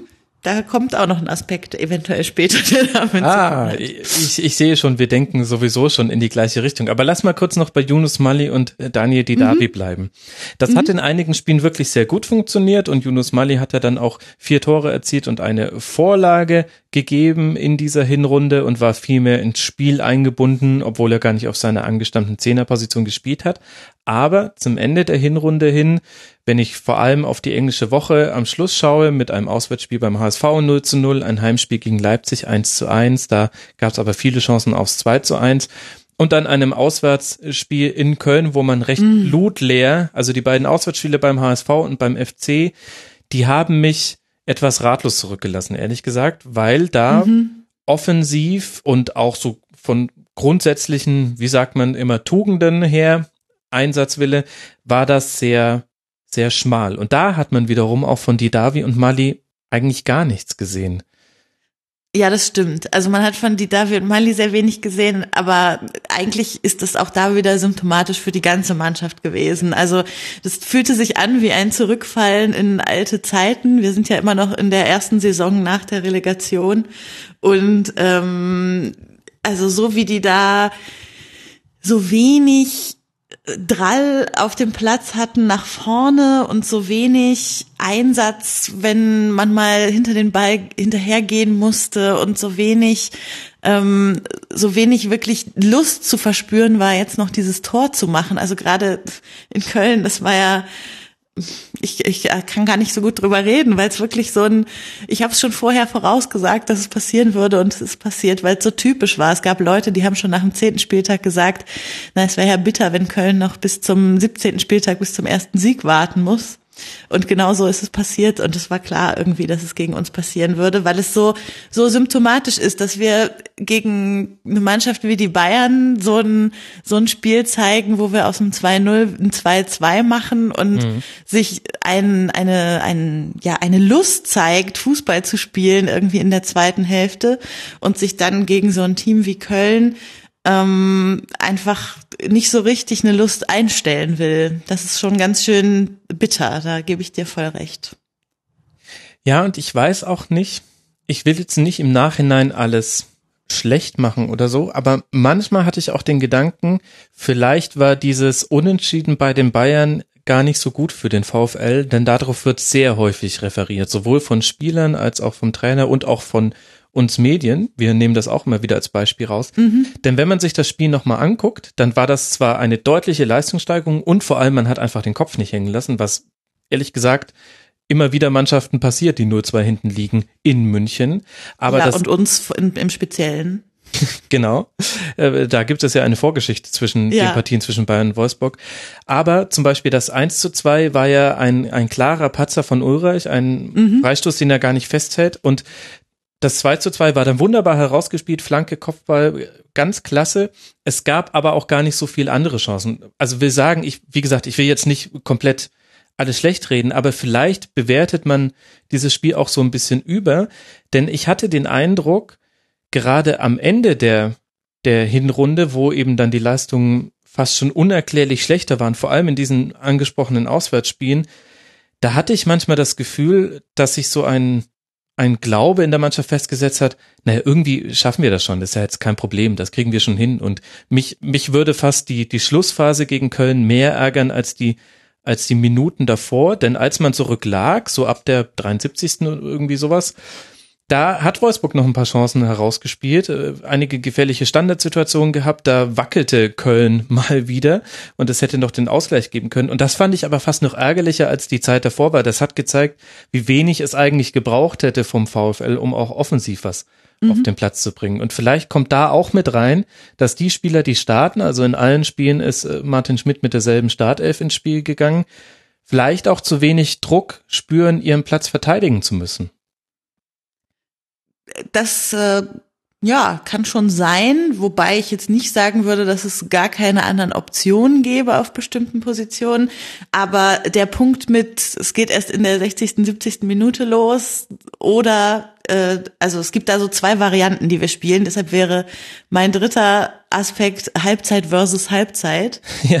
Ähm, weil, also es ist immer entweder so, wie du es jetzt beschrieben hast. Wir brauchen 60 bis 70 Minuten, um irgendwie ins Spiel zu kommen. Ewige Anlaufzeit. Also gerade jetzt in Köln, aber auch bei dem Nürnberg-Spiel hat man es äh, gesehen. Jetzt beim Pokalspiel, da war es wieder genau das Gleiche, nur dass es dann eben eine Verlängerung gab, in der äh, in der sich gezeigt hat, dass Nürnberg ganz schön anlaufen musste vorher und ein bisschen äh, abgefallen dann ist. Aber wenn es diese Verlängerung nicht gegeben hätte, hätte da auch wieder 0-0 irgendwie gestanden.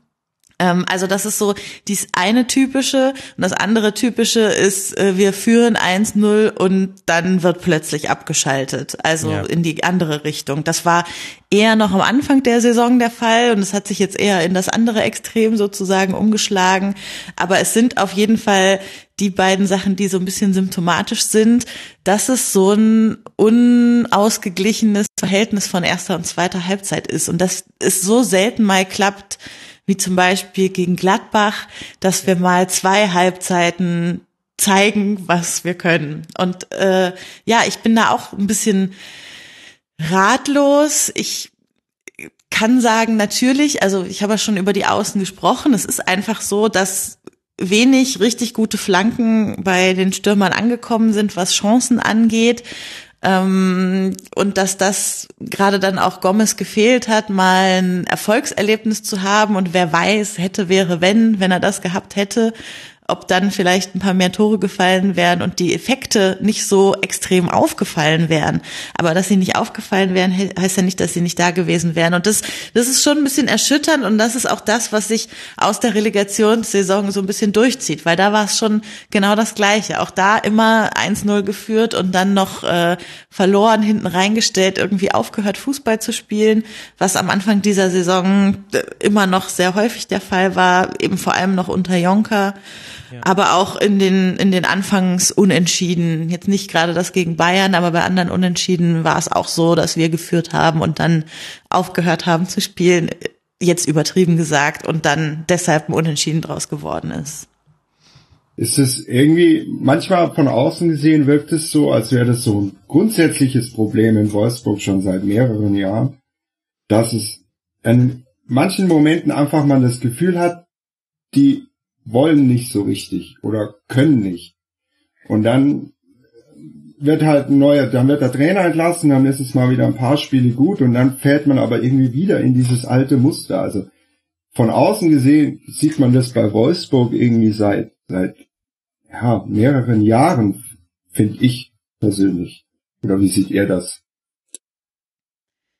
Also ich finde ehrlich gesagt jetzt nicht, dass wir wieder in solche Muster verfallen, wie wir es sonst gemacht haben, was Einsatzwille generell angeht. Also ich finde, dass sich schon in der Mannschaft auch zeigt, dass sie wollen, nur eben nicht 90 Minuten auf dem Platz, aber was man so an Interviews hört, was, was die Leute so sagen, es ist, wir haben gerade nicht mehr so diese Situation, dass vier, fünf Spieler auf der Bank rumsitzen, äh, bei denen man schon länger das Gefühl hat, die wollen gar nicht mehr hier sein. Ähm, also an der Stelle würde ich sagen, wir sind schon ein bisschen an einem anderen Punkt, als wir es vielleicht noch zu Alofs Zeiten waren. So, da hat, ist vielleicht auch einer der Verdienste von Rebbe zu sehen, dass er es geschafft hat, ein bisschen mehr Einigkeit in der Mannschaft bezüglich des, äh, wir wollen irgendwie drin bleiben, wir wollen was schaffen, wir wollen uns vielleicht jetzt erstmal im Mittelfeld festsetzen und dann äh, gucken wir mal, was nach dieser Übergangssaison irgendwie der Fall ist ich merke, du willst ein bisschen darauf hinaus, dass es immer heißt, Spieler kommen ja nur nach Wolfsburg wegen, des Geldes und dann äh, merkt man, dass das nicht so richtig der Einsatzwill Motivator ist, den es in anderen Mannschaften noch zusätzlich gibt. Äh, wie gesagt, also das würde ich erstmal nicht so unterschreiben, weil ich schon das Gefühl habe, dass äh, sie sich was dabei gedacht haben, jetzt auch an, bei der Sache mit Schmidt. Also ähm, der ist ja im Gegensatz zu vielen Trainern, die es vorher gab, mal was ganz anderes. Also ähm, ich bin ja eine von denen gewesen, die auch ein großer großer Fan von der Entscheidung gewesen ist, Jonker zu holen letzte Saison. Und ich glaube auch immer noch, dass das für äh, den Moment die richtige Entscheidung war, weil er die Mannschaft schon kannte, weil er die Umgebung schon kannte und es dann geschafft hat, dass wir nicht abgestiegen sind. Und nichtsdestotrotz muss ich zugeben, dass es auch was hat, jetzt mal einen ganz anderen Trainer da auf der Bank sitzen zu haben, einen, der irgendwie eher übers Motivatorische, übers Psychologische geht, der irgendwie so Mannschaften aufbaut, bei denen es darum geht, dass einer für den anderen fightet und so. Und es ist ja auch ganz natürlich, er hatte noch keine Vorbereitung mit der Mannschaft, so, er ist nach vier Spielen gekommen in eine Mannschaft, die jemand anders mit einem ganz anderen Stil irgendwie vorbereitet hatte, dass dieser Effekt noch nicht so hundertprozentig da ist. Ich bin wirklich sehr gespannt, wie das jetzt nach der Rückrunde wird, wenn der, der, in Anführungsstrichen, der Schmidt-Effekt noch ein bisschen deutlicher zum Tragen kommt. Aber ich würde schon im Nachhinein sagen, dass sich da vieles zum Besseren entwickelt gerade. Ich weiß auch gar nicht, ob äh, der Philipp das wirklich auf dieses Klischee hin gemeint hat, die Spieler würden vor allem wegen des Geldes in Wolfsburg spielen. Meinem Eindruck nach könnte es sein, dass wir das gleiche Phänomen sehen, nämlich eben dieses, dass in Wolfsburg keine Konstanz sowohl innerhalb der Spiele als auch über eine Saison hin aufgebaut wird, äh, schon seit langem und vielleicht aber aus anderen Gründen. Also Arbeitsthese von mir, diesmal ist es nicht, die Spieler wollen nicht, so war es bei manchen Spielern in der letzten Saison definitiv, das hat man deutlichst gemerkt und ja auch im Nachhinein dann auch erfahren, sondern vielleicht ist es ein, sie können nicht und das meine ich aber nicht insofern, die Spieler sind zu schlecht, sondern ich glaube, es fehlen ein paar Dinge, um das Wolfsburger Spiel über 90 Minuten zu stabilisieren. Und da denke ich so in zwei Richtungen. Die eine Richtung ist, dass ich mich frage, wer sind in der Mannschaftshierarchie, in der sportlichen Hierarchie diejenigen, denen man den Ball geben kann und die das Spiel beruhigen oder in die richtige Richtung lenken, auch wenn man mal 0-1 hinten liegt oder man merkt, oh, die letzten 15 Minuten des Spiels brechen an, wir sind aber alle ziemlich ähm, ziemlich K.O. Wie kommen wir jetzt aus der Nummer raus? Da bin ich mir noch nicht so ganz sicher. Da hatte man früher zum Beispiel einen Marcel Schäfer mhm. oder auch in seinen guten Zeiten einen Luis Gustavo. Die haben mit einer Selbstverständlichkeit die Mannschaft manchmal über schwächere Phasen hinweggetragen. Also ohne, dass es jetzt ein Spieler alleine tun kann. Aber ich hatte das Gefühl, die haben schon eine, ein Gefühl der Sicherheit ihren, mhm. ihren Mitspielern gegeben. Und da bin ich mir nicht ganz sicher, ob es diesen Spieler oder diese Spieler gerade schon gibt. Und mhm. der zweite Gedanke, den ich dazu habe, ist, dass Martin Schmidt zumindest jetzt in dem, was wir in der Hinrunde gesehen haben, einen Fußball spielen lässt, den wir bei Mainz 05 auch schon gesehen haben, nämlich mit sehr, sehr vielen langen Bällen. Wolfsburg spielt die drittmeisten langen Bälle der Liga, 73 pro Spiel, das ist ein sehr, sehr hoher Wert. Und bedeutet aber, wenn du vorne keine Spieler hast, die diese Bälle festmachen können, entweder indem sie den ersten Ball sichern oder den zweiten Ball erobern, dann verlierst du sehr häufig wieder den Ballbesitz. Und Wolfsburg mhm. ist ein Ballbesitzteam, eines der wenigen Teams in der Liga, das mit dem Ball lieber den Ball am Fuß hat, als den Ball beim Gegner zu sehen. Und in diesen Phasen, wo so lange Bälle geschlagen werden, das sind immer wieder so Phasen in den Spielen, geht der Ballbesitz sehr schnell verloren. Und auch dadurch kommt dann so eine, ja, was heißt Unsicherheit mit rein? Also es entspricht eben einfach nicht dem, dem Plan, den die Mannschaft eigentlich hat, nämlich über ein Ballbesitzspiel ein, ein Angriff aufzubauen, sondern man verliert recht viele Bälle. Hm. Also ich finde äh, zu der Frage mit dem Spieler, das stimmt. Aber also es hat sich schon einer so ein bisschen rauskristallisiert für mich in der Hinrunde, der das so ein bisschen ausstrahlt und das ist äh, Gila Vogie. Ja. Mhm. Äh, also gerade nach recht, hinten ja. ähm, sorgt der wirklich dafür, dass, also ich erinnere mich, wie ich Ende der letzten Saison hier bei dir saß und darüber sprach, wie ich bei jedem Ball, der irgendwie in unsere Hälfte kommt, Angst haben muss, dass das ein Gegentor wird, weil die Abwehr irgendwie so so unsicher war. Und ich habe wirklich das Gefühl, dass sich das diese Saison geändert hat. Und Gila Vogie ist ein ganz großer Punkt darin, als defensiver Mittelfeldmann, dem alle irgendwie Bälle zuspielen und der da eine ganz große Ruhe reinbringt. Wo ich dir aber total zustimme, ist, dass das nach vorne so ein bisschen fehlt. Also ich habe das Gefühl, äh, Maxi Arnold wäre das gerne, dieser dieser Mensch und der ähm, also ich, ich mag Maxi wirklich sehr und der, man merkt auch, der, der will total und der gibt total viel dafür, gerade dieser Spieler zu werden. Aber es klappt nicht so richtig. Also ich finde, er steht gut nach hinten, aber nach vorne fehlt ihm so ein bisschen die nötige Kreativität, die es für diese Rolle bräuchte und dann haben sie auch noch angefangen, ihn diese Saison Standards schießen zu lassen. Wahrscheinlich, weil er es bei der Nationalmannschaft im Sommer gemacht hat und da ganz gut ging. Und bei uns funktioniert es irgendwie nicht so gut. Und das sorgt dann auch nicht unbedingt dafür, dass, glaube ich, sein Standing so unter den Fans, aber auch unter den anderen Spielern so besonders hoch wird. Also so gerade im letzten Spiel hat man sich gedacht, als dann äh, die Davi drin war, jetzt lass doch ihn bitte die Ecken schießen. Aber trotzdem hat es wieder Arnold gemacht. Also da, da merkt man so ein bisschen, dass der noch versucht, in diese Rolle reinzuwachsen und es äh, nicht so hundertprozentig funktioniert. Aber wie gesagt, ich finde, nach hinten äh, hat sich da schon einiges aufgebaut und ich glaube, das hat zu tun mit einem meiner Aspekte, die ich noch einbringen würde, nämlich Notabwehr. Mhm. Ähm, weil ich weiß nicht, ob alle sich erinnern, am Anfang der Saison war es ja so, dass wir quasi keine Innenverteidiger mehr hatten. Also ähm, Brooks als neuer Mann gekommen, verletzt sich gleich im DFB-Pokalspiel gegen Norderstedt. Brummer noch aus der Vorsaison verletzt gewesen, andere Abwehrspieler gegangen in der Sommerpause ähm, wobei ich das nicht kritisieren würde, sondern das waren eben welche, wo wir noch gutes Geld für Leute gekriegt haben, die schon lange weg wollten. Also das war schon in Ordnung. Aber eben waren dann die beiden Leistungsträger dort weg und es musste irgendwie defensiv, kreativ gearbeitet werden. Mhm. Ja, und das hieß irgendwie relativ, also einerseits hieß es relativ unerfahrene junge Spieler mussten in die Bresche springen also so Knoche, Udokai in der Innenverteidigung, wobei Knoche da auch ein paar wirklich schlechte Spiele hatte und auch Udo ein bisschen Anlauf gebraucht hat, aber daran dann super gewachsen ist. Und der gesamte Defensivapparat wurde irgendwie des Öfteren umgebaut. Ähm, Verhaag äh, und Itter und Gerhard wechselten da so ein bisschen die Positionen. Camacho hat auch mal in der Abwehr gespielt. Und da hat sich eben in dieser Zeit Gila Vogie, glaube ich, so ein bisschen als der der Fixpunkt herauskristallisiert, weil er da diesen ganzen, diesem ganzen unerfahrenen Konstrukt, was ja auch nicht immer gut funktioniert hat, muss man ja sagen, aber er war immer der, der da die entscheidende Ruhe so ein bisschen ausgestrahlt hat. Ja, wichtiger Punkt. Und ich glaube auch die, die Verletzung von Camacho kann man da auch mit reinnehmen, denn der mhm. hat ist ja nicht nur als Kapitän aufgelaufen, was für ein mannschaftsinternes Standing spricht oder zumindest ein aufoktroyiertes Standing, dem er dann gerecht werden muss. Mhm.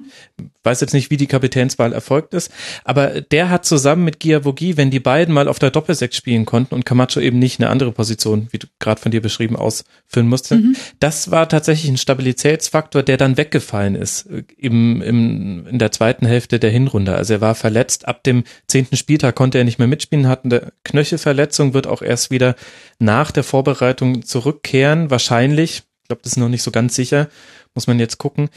Das ist auch noch so ein Aspekt, äh, wo das mit reinkommt, was du jetzt gerade auch für die Innenverteidigung genannt hast. Es waren auch die besten Spieler, die auch angestammten Spieler für die Defensive nicht verfügbar und deswegen nee, musste genau. da immer ein bisschen ausprobiert werden.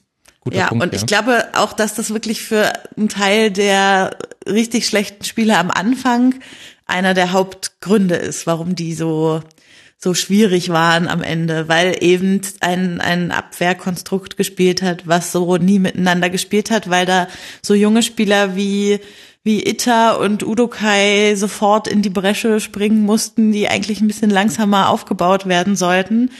Ähm, was aber, glaube ich, den beiden in ihrer Entwicklung auch durchaus zugute gekommen ist. Also gerade Felix Udokai, ich finde, am Anfang war ich, äh, habe ich schon sehr oft kritisiert, was er so auf dem Platz gemacht hat, aber ich finde, der hat sich total gemacht in der Hinrunde. Also ähm, der hat jetzt ein paar kreative Dinger immer mit drin gehabt, wo ich echt so dachte, wow, nicht schlecht. Und auch Itter, ähm, der ja in einigen Spielen auch von Anfang an gespielt hat, ich meine, der ist nun wirklich noch ein sehr junger Mann, ähm, der darf auch mal ein Spiel nicht so nicht so sofort so toll spielen, wie es alle irgendwie von jedem Spieler erwarten.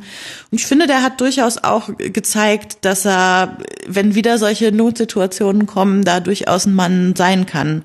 Auch wenn vielleicht Gerhard mal nicht die Leistung zeigt, die er zeigen könnte, dass er da auch eine Alternative ist. Wenn du jetzt den Saisonstart auch so ein bisschen nochmal argumentativ abfängst Mhm. und erklärst. Kannst du denn die Entscheidung jetzt auch mit Rückblick Jonker zu entlassen und äh, auszutauschen mit durch Martin Schmidt, kannst du die nachvollziehen und wie findest du die? Hm. Also ich war, als die Entscheidung passiert ist, ziemlich kritisch, weil ich irgendwie, also einen Trainer nach vier Spielen in der Saison zu entlassen, finde ich immer noch, das muss man sich schon auch erstmal trauen. Ähm, ich, ich weiß noch genau, ich war zwei Spiele danach, glaube ich, äh, war oder drei Spiele danach war das Mainz-Spiel und ich habe vorher bei Mara im Blog irgendwie darüber geschrieben, dass ich ganz, ganz unglücklich über die Entscheidung bin. Aber äh, du hast ja gesagt im Rückblick und ich muss schon sagen, es zeigt sich, dass sich unter Jonka das Spiel überhaupt nicht weiterentwickelt hat, wenn man sich so die, die Spiele anguckt, in denen er Cheftrainer war, dass das System schon sehr unflexibel war und äh, sich wenig auf die Spieler, die dem Trainer tatsächlich zur Verfügung standen, reagiert werden konnte. Ähm, und so hat sich ja auch das mit den Flügeln als Schwäche nochmal manifestiert. Ja. Ähm, ja, vielleicht kann man das aber auch nicht nur Jonka selbst, sondern an der Stelle dann eben auch Rebbe anlasten. Aber am Ende ist Jonka der, der eben drunter in Anführungsstrichen leiden musste und Platz machen musste. Ich will jetzt nicht sagen für ein neues System, aber schon für eine neue Idee, die irgendwie so ein bisschen dahinter steht, dass es nicht immer nur Gomez war, der vorne drin stand, sondern eben auch mal, äh, Gomez war ja dann auch eine Zeit lang verletzt, kommt ja auch noch dazu, äh, sondern auch Origi, der sich gut eingefügt hat. Und äh, das ist sicher auch so ein bisschen Martin Schmidt ja zuzurechnen. Also der hat es schon geschafft, ähm, ein VfL-Trainer zu werden, wie ich ihn mir vorstelle. Also ähm, ich finde, ich finde, er hat richtig tolle Interviews auch gerade in der Anfangszeit gegeben, wo er nicht schön geredet hat, was schlecht gelaufen ist und aber auch herausgestellt hat, was gut gelaufen ist. Ähm, und ja, also ich die letzten beiden Spiele gegen, gerade gegen Köln, aber auch gegen Hamburg, machen es mir ein bisschen schwer, ein total positives Fazit zu ziehen. Aber ich finde schon, äh, dass sich gezeigt hat, dass vieles besser läuft als in der letzten Saison. Was bei dem Vergleichsmaßstab aber auch nicht so schwierig ist.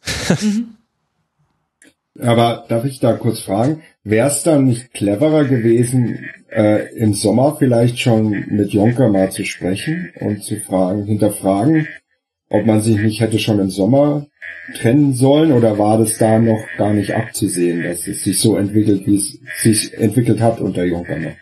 Hm. Also wenn man sich so die letzten Spiele der letzten Saison anguckt, jetzt in der Retrospektive, kann man natürlich argumentieren, ja, vielleicht hat es dich schon angedeutet. Also es war schon klar, dass dein System sehr festgelegt ist und ähm, es war jetzt auch nicht so, dass alle Spiele unter ihm himmelhoch jauchzender Jubelfußball waren. Also überhaupt nicht. Aber ich glaube, es ist auch ein bisschen schwer, ein Trainer, der es gerade mit der Mannschaft geschafft hat, eine Relegation zu überstehen, ähm, der deshalb gefeiert wird von, von Mannschaft und Fans, der ein gutes Standing wirklich auch bei der Mannschaft, bei den Spielern hatte noch zu der Zeit, äh, was bei Trainern vorher ein großes Problem bei uns war, ähm, dann einfach zu sagen, okay, dann gucken wir jetzt, ob wir uns nach jemand anderem umschauen. Also ja, es haben sich am Ende genau die Schwächen gezeigt, die sich auch schon in der Vorsaison, am Ende der Vorsaison angedeutet haben. Und dennoch, glaube ich, macht man das nicht so richtig jetzt den Trainer, der die Relegation mit einem geschafft hat und der gerade noch der emotionale Held ist, äh, da irgendwie, ja, ich will jetzt nicht sagen vor die Tür zu setzen, aber mit ihm die Gespräche darüber zu führen, ob das jetzt noch die richtige Position für ihn ist. Also ich glaube, wobei ich kann natürlich nicht in die, in die Kabinen gucken, aber ich bin sicher, dass auch in die Richtung geredet wurde und man sich dann überlegt hat, trotzdem es weiter zusammen zu versuchen. Ich denke, Jonker ist ein Trainer, der immer für eine Vision von Fußball steht. Das heißt, mhm. mit Jonker sprichst du nicht immer nur darüber, wie spielt deine Mannschaft jetzt gerade, sondern wie soll sie in einem Jahr spielen und wie sollen unsere Jugendmannschaften in einem Jahr spielen? Wie willst du quasi den kompletten Verein gestalten? Das ist so ein holistischer Traineransatz, würde ich behaupten. Und da ist Jonker ja auch sehr überzeugend und das muss auch nicht falsch sein. Jetzt wiederum stellt man sich ja eher die Frage, ja, welche Rolle möchte eigentlich Wolfsburg spielen? Kann man auch zufrieden sein? Klar, letzte Saison hat man in der Relegation gespielt. Das war natürlich schlimm. Aber auf der anderen Seite hat man ja wieder ordentlich Geld in die Hand genommen. Also ein Transferminus von laut transfermarkt.de 23,5 Millionen Euro. Das ist ja auch ein Kapitaleinsatz und wir alle wissen, da hängt ja mit VW dann auch noch ein Unternehmen mit drin, das den VfL aus verschiedenen Gründen unterstützt. Was, was glaubst du denn, ist der Anspruch vom VfL wenn man ganz ehrlich zu sich wäre, also jetzt nicht der, der öffentlich kommuniziert wird, weil natürlich muss man da sagen, na, wir wollen uns jetzt erstmal stabilisieren und so weiter. Das ist mir ja völlig klar. Aber glaubst du, dass das auf Dauer genug sein wird, wenn man im Mittelfeld der Liga landet? Nee, glaube ich nicht. Also es ist ein Unterschied, wenn du mich fragst, wie es für diese Saison oder für die folgenden Saisons ist. Ich glaube, dass diese Saison ganz klar als eine Übergangssaison angesehen wird, in der äh, also gerade unter den Fans jeder damit zufrieden ist, wenn wir nicht äh, am Ende der Saison wieder in Abstiegsnähe sind und da so viele schlimme Stunden verbringen müssen wie diesen Sommer. Ähm, aber ich glaube, dass wenn du in, wenn wir in drei Jahren hier sitzen und wir uns immer zwischen Platz 11 und 13 aufgehalten haben, was ja, oder sagen wir 10 und 13, was so ein unteres Mittelfeld gewesen wäre, dass, dass da keine Zufriedenheit bei den, bei den Machern im Verein herrschen wird und dass ein Trainer, der sich irgendwie mit seiner Mannschaft da einpendelt, auf die Dauer auch nicht gehalten wird bei uns, sondern dass da schon andere Visionen hinterstecken. Ähm, was natürlich immer schwerer wird in dieser Liga, wirklich mhm. ganz vorne mit dabei zu sein, weil es so viele gibt, die sich irgendwie vorstellen oder was heißt vorstellen können, die die Möglichkeiten haben, irgendwie auf den, ich sag mal, Europa League Plätzen zu landen. Aber ich glaube schon, dass bei uns der Anspruch auf die Dauer ist, schon so alle ein, zwei Jahre auch im internationalen Geschäft mitzuspielen. Und früher hätte ich gesagt, was ist das wie sich der VfL Wolfsburg nach außen hin repräsentiert, auch bei Spielern, die man vielleicht überzeugen möchte, zum VfL zu wechseln, hätte ich gesagt, ist eine Kombination aus zwei Sachen. Für die Spieler, die schon im Herrenfußball spielen, ist es die Möglichkeit, international zu spielen und das als Durchlauferhitzer für ihre Karriere zu mhm. verwenden und alle Beteiligten wissen aber davon und sind dann insofern auch damit einverstanden, wenn man sich da an gängige Regeln des gegenseitigen Anstandes hält. Ja. Und für Jugendspieler ist es die sehr gute Nachwuchsarbeit des VfL. Mhm. Aber ich bin mir nicht ganz sicher und deswegen würde ich da gerne dir diese Frage weiterreichen, ob sich diese beiden Dinge nicht miteinander beißen. Denn wenn ich eben sehe, man holt sich zu dieser Saison eben einen Mittelstürmer vom FC Liverpool geliehen für sechseinhalb Millionen, einen, einen belgischen Mittelstürmer für zehn Millionen, jemanden fürs defensive Mittelfeld vom Malaga für 15 Millionen und so weiter und so fort dann hat das ja auch eine Auswirkung auf die eigenen Jugendspiele. Findest du denn, dass der VfL das noch gut genug schafft, die gute Jugendarbeit auch in den Profifußball rüberzuziehen? Puh, da fragst du was. Also ich glaube ehrlich gesagt, dass es keine Mannschaft gibt, die, wenn sie Jugendspieler hochholt, sofort ihre Mannschaft um die rum aufbaut nee, und äh, aber so. Ich meine, wir äh, haben ja mit dem SC Freiburg hier interessanterweise schon ein anderes Beispiel da. Da kommen immer wieder Jugendspieler, man denkt sich, wo kommen die denn jetzt auf einmal wieder mhm. her? Und da stehen immer wieder Leute auf dem Platz, die, die ich googeln muss. Mhm das, äh, und das ist beim VfL jetzt schon länger nicht mehr passiert. Wenn wir Gianluca Itter mal rausnehmen, den habe ich, glaube ich, irgendwann letzte Rückrunde mal gegoogelt. Ja, also ich kann da irgendwie nicht so richtig viel zu sagen, außer natürlich wünscht man sich immer, dass noch mehr eigene Jugendspieler irgendwie in so einer Mannschaft hochkommen, weil das natürlich auch ein gewisses Identifikationspotenzial mit der Mannschaft birgt und so weiter. Ähm, aber ich finde es auch gut, erstmal zu sagen, wir machen eine gute Nachwuchsarbeit und äh, gucken, wie sich die Spieler entwickeln und dann äh, gucken wir, wer davon am Ende wirklich einen Platz in der Mannschaft findet. So, ich finde nicht, dass es sich ausschließt, jetzt deshalb auf für Positionen, auf denen äh, die vakant sind, auch andere Leute einzukaufen.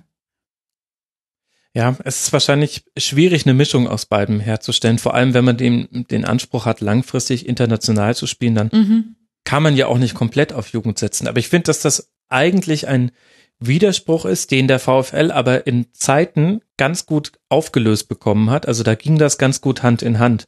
Da hat eben dann ein De Bruyne gespielt und ein Ivan Perisic, aber du hattest auch junge Spieler, die nachgekommen sind aus dem mhm. Nachwuchs und das Die ist jetzt so ein bisschen zum genau zum Beispiel Mhm. und das ist jetzt ein bisschen verloren gegangen, was aber wahrscheinlich auch mit dem sportlichen Abschneiden zu tun hat. Also in einer äh, Saison, in der du auf dem Relegationsplatz landest, da hältst du dich halt vielleicht auch eher an den erfahrenen Spielern fest, als da junge Leute reinzuwerfen. Total. Das macht man dann ja eher nur, wenn einem die halbe Mannschaft wegen Krankheit und Verletzung ausfällt, so wie jetzt beim ersten FC Köln. Und man sieht ja auch, dass man das dann auf dem Platz auch gemerkt hat, dass da sehr viele Mhm. Jugendspieler auflaufen.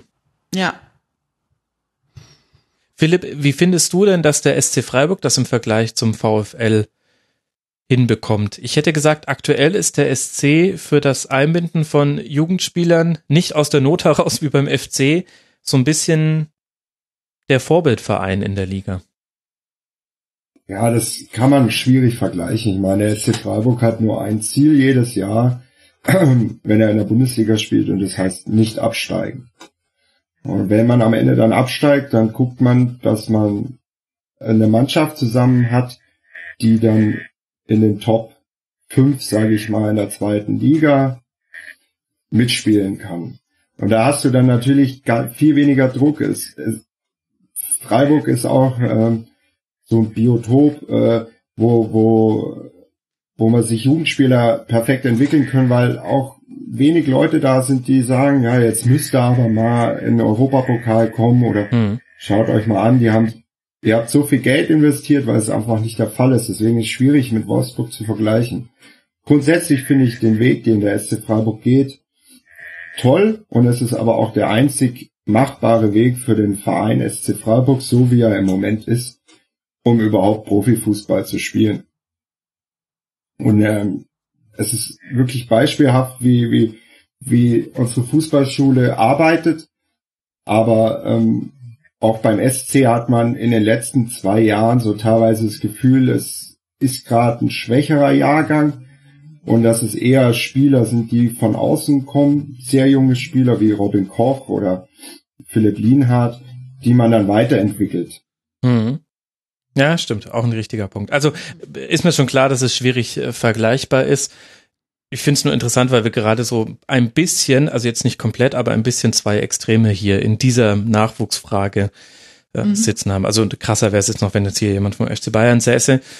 Da hat es ja zuletzt niemand geschafft. Becky, wir hatten jetzt Flügel, Didali, Halbzeit versus Halbzeit und Notabwehr. Was ist denn der Mhm. fünfte Punkt, über den du noch sprechen möchtest? Wenn ich einen Tipp abgeben müsste, dann trüge er die Rückennummer 33. Tatsächlich. Nee. Ah, nein, ach, guck mal an. Also äh, im, eigentlich, also ich hatte noch mehrere Punkte vorbereitet und wollte mal gucken, wie das Gespräch läuft. Ein Punkt wäre äh, der unentschieden Trainer gewesen, über den wir nun schon geredet haben. Deshalb würde ich sagen, wir müssen, auch wenn ich da eigentlich keine Lust drauf habe, nochmal über Videoassistent reden. Okay. Weil also ich bin ich habe wirklich eigentlich überhaupt keine Lust über den Grund die grundsätzliche Frage ist das jetzt gut dass es den Assistenten gibt oder nicht äh, zu diskutieren aber es gehört schon auch zu unserer Hinrunde dass es da zwei drei Entscheidungen gab die sehr gegen uns waren ähm, ganz besonders natürlich im Schalke-Spiel, das ja auch hinterher der große Aufhänger wurde für die Diskussion um Herrn Krug. Ähm, Weil er dann Und- zweimal den Ja. Videoschiedsrichter zugunsten des FC Schalke 04 überstimmt hat und eben gebürtiger Gelsenkirchner ist. Mhm, genau. Und äh, genau, ich will da jetzt gar nicht unbedingt auch über das Hertha-Spiel reden, über das ja viel gesprochen wurde, wo es gute Entscheidungen waren, die gefällt wurden, wo aber die Kommunikation äh, zu diesen Entscheidungen sehr langwierig war und niemand sich im Stadion überhaupt mehr getraut hat zu jubeln für eine ganz lange Zeit nach diesem Spiel, wenn ein Tor gefallen ist, weil man immer Angst hatte, dass wieder das passiert wie im Hertha-Spiel. Naja, und so, also finde ich schon, ist es noch mal ein Punkt, der genannt werden muss, wenn wir auf die Hinrunde vom VfL gucken. Ja, also gerade dieses Hertha-Spiel war, fand ich, ein Beispiel dafür, wo es beim Videoassistenten noch hakt, auch wenn alles korrekt abläuft. und aber auch das perfekte Beispiel dafür, wie die Medien bei der Rezeption des Videoassistenten selbst mit reinfuschen. Ich habe noch den Kommentator dieses Spiels im Ohr, leider jetzt gerade den Namen vergessen bei Sky. Vielleicht war es Markus Lindemann, bin mir aber gerade nicht ganz sicher. Der hat, nachdem die, das zweite Abseitstor zurückgenommen wurde, zugegeben, das ist doch Wahnsinn, schon, hat genau, hat er gesagt, gesagt, das oder? ist doch Wahnsinn. Und ehrlich, eigentlich ist es Wahnsinn zu sagen, das ist doch Wahnsinn, Ja, wenn vollkommen. ein, ein inkorrektes Tor zurückgenommen wird. Ja. Die, der, der Ablauf war Wahnsinn. Es standen die Spieler schon rund um den Anstoßkreis und der Schiedsrichter hat noch gesagt, nee, Leute, lass mich bitte, ich habe hier noch was auf dem Ohr. Und dann wurde es zurückgenommen. Und natürlich ist das, gerade im Stadion ist es unerträglich. Das habe ich jetzt auch schon ein paar Mal erlebt. Das, das ist ein Problem. Da wird ja aber auch dran gearbeitet. Aber wenn alles gut läuft, dann noch aus irgendeiner so einer Anti-Haltung heraus den Videoassistenten schlecht zu machen, das finde ich dann, da wird man seiner Sorgfaltspflicht ist mir gerade ein zu großes Wort, aber so in die Richtung geht das, wie man als Journalist da schon auch, man muss sich bewusst sein, dass man Meinungen mitbestimmt durch solche Aussagen. Total. Genau. Ja, aber wenn äh, du möchtest, und ich glaube, ich möchte auch, lass uns doch noch mal kurz über Mario Gomez zum Schluss reden. Ja, Ja, also ich äh, bin, glaube ich, äh, allgemein bekannt als ein sehr großer Fan von Mario Gomez. Ich finde, der hat, äh, wenn man jetzt auch überblickt, was er so für den Verein gemacht hat in der Zeit, die er da war, ähm, ich habe mir auch noch mal alte Tweets von mir angeguckt, so von vor einem Jahr. Der hat wirklich es geschafft, genau der richtige Mensch zur richtigen Zeit zu sein, den wir gebraucht haben. Ähm, weil er genau den Fußball gespielt hat, den er gespielt hat und in der, in der Relegationssaison die entscheidenden Tore für uns gemacht hat, weil er so ein bisschen die Rolle des, also die kann man nicht übernehmen, aber zumindest so in Ansätzen erfüllt hat, die Marcel Schäfer vorher eingenommen hat, im vor die Medien treten und Interviews geben, die ähm, nicht irgendwie übertrieben wirken, die ehrlich sind, die gleichzeitig zeigen, dass wenn man beim Verein ist, dann ist man beim Verein und dann gibt man auch alles in dieser Rolle, in der man dort gerade steckt und der irgendwie auch klar gemacht hat, es ist nicht der Weltuntergang in Wolfsburg zu leben und zu wohnen, so.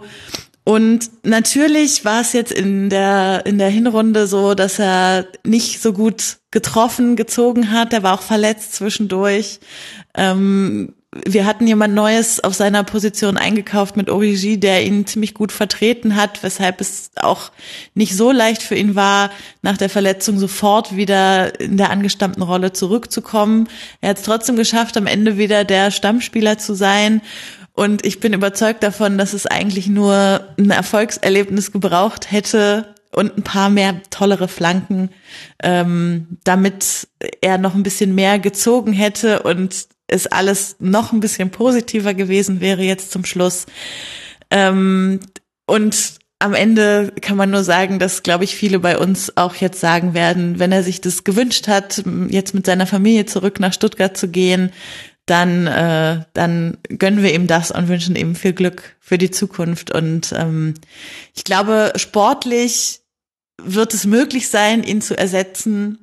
Menschlich äh, wird sich zeigen, wer da jetzt diese Rolle einnehmen wird in der Mannschaft. Da er ja auch äh, Kapitän war, ja. ähm, muss man mal gucken, ob Camacho äh, das jetzt so erfüllen kann. Früher war ja der lang alteingesessene Diego Benaglio unser Kapitän, der uns auch am Beginn dieser Saison verlassen hat. Und äh, ich glaube, das wird noch die größte Frage an diesem Wechsel jetzt sein, wie, wie, wie das menschlich sein wird, wer da diese Rolle jetzt in Zukunft einnimmt, wer jetzt diese Interviews gibt, wer jetzt da in der Mannschaft für die Einheit sorgt, äh, die er bis jetzt äh, zu verantworten hatte.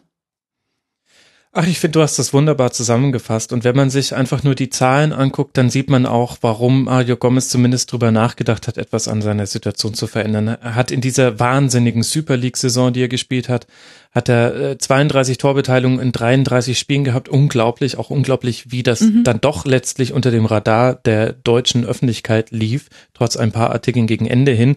Und dann in der letzten Saison 16 Tore, eine Vorlage und in dieser Saison eben nur ein Tor Eins. drei Vorlagen und dazu noch ist Wolfsburg die Mannschaft mit den zweitwenigsten Schüssen aufs gegnerische Tor, nur zehn Stück pro Spiel. Einzig und allein Hertha BSC ist in dieser Kategorie schlechter in der Liga und das hat schon Tradition unter Paar Dardai. und ich glaube, mit diesem Turnier jetzt noch im Sommer die WM in Russland plus eben der regionalen Verbundenheit zum VfB plus es gab da eben die Option, weil die wiederum ja. Terodde abgegeben haben. Ich glaube, das ist so eine Kombination aus Faktoren, die es sehr gut erklärbar macht. Was dann ausschlaggebend war, das weiß nur Mario Gomez und können wir jetzt nicht drüber urteilen, aber es, es fügt sich eigentlich zu einem Gesamtbild zusammen, wo man sagt, okay, das äh, ist für alle Seiten doch nachvollziehbar und dafür spricht ja auch, wie du als Gomez-Fan diesen Wechsel bewertest. Gut, dann haben wir den äh, Punkt Gomez als äh, fünfeinhalbten Aspekt. Ich, ich nehme ihn noch mit drauf. Ich brauche noch von dir, liebe Becky, einen Song, der eure Hinrunde beschreibt. Und jetzt bin ich sehr gespannt. Ja, ich habe ein Lied ausgewählt, was nicht unbedingt musikalisch äh, mein großer Liebling ist, aber was schon irgendwie passt. Und zwar ähm, war es ja so, dass als diese Unentschieden-Serie einsetzte, äh, so ein paar Spaßvögel von einem Herzstillstand sprachen, weil es immer so Grafiken gab mit den ersten Saisonspielen, irgendwie ähm, äh, Unentschieden, Sieg, Niederlage und so und dann mhm. eben diese, diese Nulllinie sozusagen über die Unentschieden. Und äh, deshalb habe ich gedacht, es wäre doch ganz nett, was äh, zu nehmen, wo es um Heartbeat geht. Und zwar habe ich mich für den Heartbeat-Song von Kelly Clarkson entschieden. Ähm, der zusätzlich auch noch vom Text ganz gut das Gefühl im Vergleich zur letzten Saison beschreibt, was man so hat. Also im Refrain heißt es da, haven't felt it for a long time, this is my heartbeat song and I'm gonna play it, been so long, I forgot how to turn it on.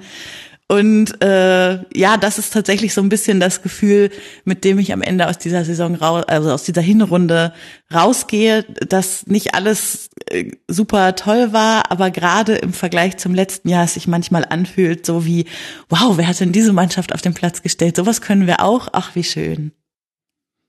Sehr schön. Das äh, gefällt mir von der Herleitung und der Begründung her außerordentlich. Ich werde mir direkt nach der Aufzeichnung mal anhören, Bisher ist es noch ein unbekannter Song für mich. Danke dir, liebe Becky. Sehr gern. Und dann ist jetzt äh, die Zeit gekommen, um mal noch mehr über den SC Freiburg zu sprechen, als wir es vorhin so ganz grob zumindest gemacht haben. Mit Philipp. Freiburg auf äh, Tabellenplatz 13, äh, vier Niederlagen, sieben Unentschieden, Entschuldigung, vier Siege, sieben Unentschieden, sechs Niederlagen, 17 zu 31 Tore. Ich denke, über die Abwehr werden wir gleich sprechen, Philipp. Und 19 Punkte. Und wie das Ganze zustande kam, hat ganz wesentlich mit einem fulminanten Endspurt zu tun. Aus den letzten fünf Ligaspielen heraus hat man drei Siege und zwei Unentschieden geholt, Philipp. Und damit auch die Hinrunde so ein bisschen ins Positive gedreht.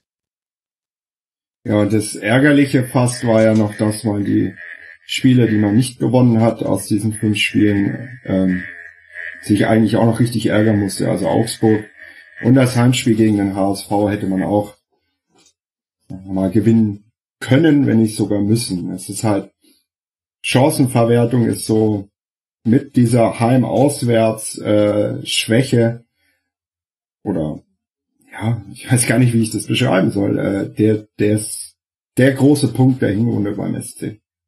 Ja, ihr habt äh, im ganz im Gegensatz zu dem Team mit den zweitwenigsten Schüssen aufs Tor, der VfL, über den wir gerade gesprochen haben, schießt der SC Freiburg sehr, sehr häufig pro Spiel aufs gegnerische Tor. Es gibt nur fünf Mannschaften, die häufiger schießen, nämlich Bayern, Dortmund, Leverkusen, Leipzig und interessanterweise noch der FC Augsburg. Und dafür sind dann eben nur 17 Tore dabei rausgefallen. Ist da Verletzungspech einer deiner Erklärungsansätze für Florian Niederlechner, gebrochene Kniescheibe? Auch, also Niederlechner fehlt extrem. Der war der Fixpunkt. Der war, der kam damals, hat der SC zweite Liga gespielt und er war sofort Stammspieler und ähm, man hat einfach auch gesehen letzte Saison, wie wichtig der ist. Er ist äh, ein super Stürmer, aber auch schon der erste Defen, also der erste Defensive mit seiner Art anzulaufen und die Gegner unter Druck zu setzen, dass die nicht von, von hinten vernünftig rausspielen können. Der fehlt extrem. Was auch ähm, ein großes Problem war, war Grifo und Philipp zu ersetzen. Ja. Da, da war klar, das wird das, das ist die Kernfrage, ob Freiburg absteigt oder nicht. Im Sommer kriegt man die ersetzt, bekommt man die ersetzt, dann könnte es gut ausgehen, diese Saison. Und wenn nicht, dann nicht. Und dann geht's halt runter. Und das Problem bei Freiburg in dieser Transferperiode war, dass alle Neuzugänge außer Lienhardt sehr spät kamen. Mhm. Man hatte durch die Europa League Qualifikation, die ja dann äh, auch noch Grandi, an der man ja grandios gescheitert ist, ähm, im Nachhinein muss man sagen, Gott sei Dank, hm. äh, da, da war, glaube ich, nur Kapuzka und Lienhardt da als Neuzugänge. Der Rest kam danach. Und da war der Großteil der Vorbereitung, die sowieso schon sehr kurz war, eben durch die Europa League Qualifikation, schon gelaufen. Und Christian Streich ist ein Typ und lässt eine Art Fußball spielen, die man verinnerlichen muss. Und wenn du das, und da brauchst du viel Zeit für. Und wenn du die nicht hast, dann spielst, äh, dann kommt das raus, was im Sommer oder am Anfang der Hinrunde rausgekommen ist, nämlich keine Torgefahr. Und äh, das war am Anfang der Hinrunde und auch eigentlich bis zur Mitte rein das große Problem, dass die Neuzugänge außer Terrazino sehr, sehr lang gebraucht haben. Genau, und keine Torgefahr, flankiert noch von einzelnen Spielen, in denen man richtig die Hütte voll bekommen hat, jeweils auswärts gegen Raber Leipzig 1 zu 4 verloren, in Leverkusen 0 zu 4 verloren, bei den Bayern 0 zu 5 verloren. Das war das erste Spiel unter Jupp Heynckes, deswegen noch so ein bisschen so ein Sonderthema. Aber die von mir schon vorhin thematisierte schlechte Abwehr kommt ja noch mit dazu. 31 Gegentreffer ist schon sehr ordentlich. Womit hängt das zusammen? Ist das vielleicht auch dem Spielstil geschuldet, der eben schon sehr viel auf Ballbesitz und ruhiges Aufbauen von hinten heraus setzt und mm, im Zweifelsfall spielt man immer jede Situation erstmal aus und riskiert damit eben auch einen Ballverlust in einer sehr, sehr gefährlichen Zone? Ja, also es ist, äh, es ist wirklich sehr auffällig, der Unterschied zwischen ähm, Heim- und Auswärtsspiele. Mhm. Auswärts hat man in jedem Pflichtspiel äh, nimmt man die Europa League Qualifikation raus. Außer einmal in Bremen, das 0-0 ausging, das Ligaspiel, Minimum drei Gegentore gefangen. Das ist Wahnsinn. Wirklich, wirklich Wahnsinn. Und zu Hause gab es einige Spiele, wo man das Gefühl hatte, okay, der Gegner schießt heute kein Tor. Und oft, oder nee, oft weiß, weiß ich gar nicht so genau, zu Hause weiß ich nicht genau, wie viele Gegentore es waren. Aber ähm, man hat, glaube ich, nur einmal. Sechs Gegentore waren's. Ja. Ich glaube, man hat nie mehr als zwei Gegentore, also nie mehr als ein Gegentor bekommen. Mhm. Und man hat einfach das Gefühl, zu Hause sind die Freiburger selbstbewusst, sind überzeugt von der, von der Idee, von dem Plan, den man hat.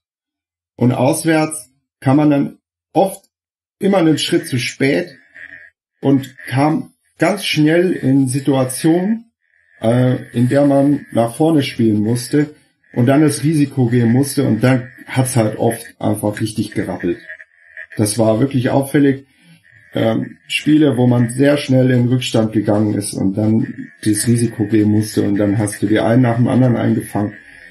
Dann, manche Spiele konnte man dann am Ende der Hinrunde dann noch drehen, zum Beispiel Köln oder auch Augsburg. Ähm, und manche Spiele gegen die qualitativ besseren Mannschaften, da, da hat's dann geknallt und hm. ja. Da folgte dann aus 0 zu 1 sehr schnell das 0 zu 2 und das 0 zu 3. Haben wir damit denn auch schon Aspekte gestreift, über die du sprechen wolltest? Ich bin jetzt ein bisschen inhaltlich reingeprescht, ehrlich gesagt. Du musst mich jetzt wieder einfangen, Philipp. Ja, drei Aspekte haben wir da schon. Äh, drei vier, gleich. Vier, vier. Ja, da müssen wir da, glaube ich, nochmal ins Detail gehen. Ja. Womit wollen wir anfangen? Ja, also ich, ich würde noch mal kurz auf die Vorbereitung gehen, die einfach unheimlich kurz war, in der dann auch Verletzungen spielen eine große Rolle. Gulde hat kein einziges Spiel im Kader gestanden, Niedermeyer auch. Äh, Jonas Meffert auch komplett weg, die ganze Hinrunde und in der Hinrunde. Ich habe mir alle Verletzungen mal aufgeschrieben und viele, ganz viele waren schon mal am Anfang der Saison. Kempf, Muskelfaserriss in der Vorbereitung raus. Äh, GD auch in der Vorbereitung verletzt, raus in der Hinrunde.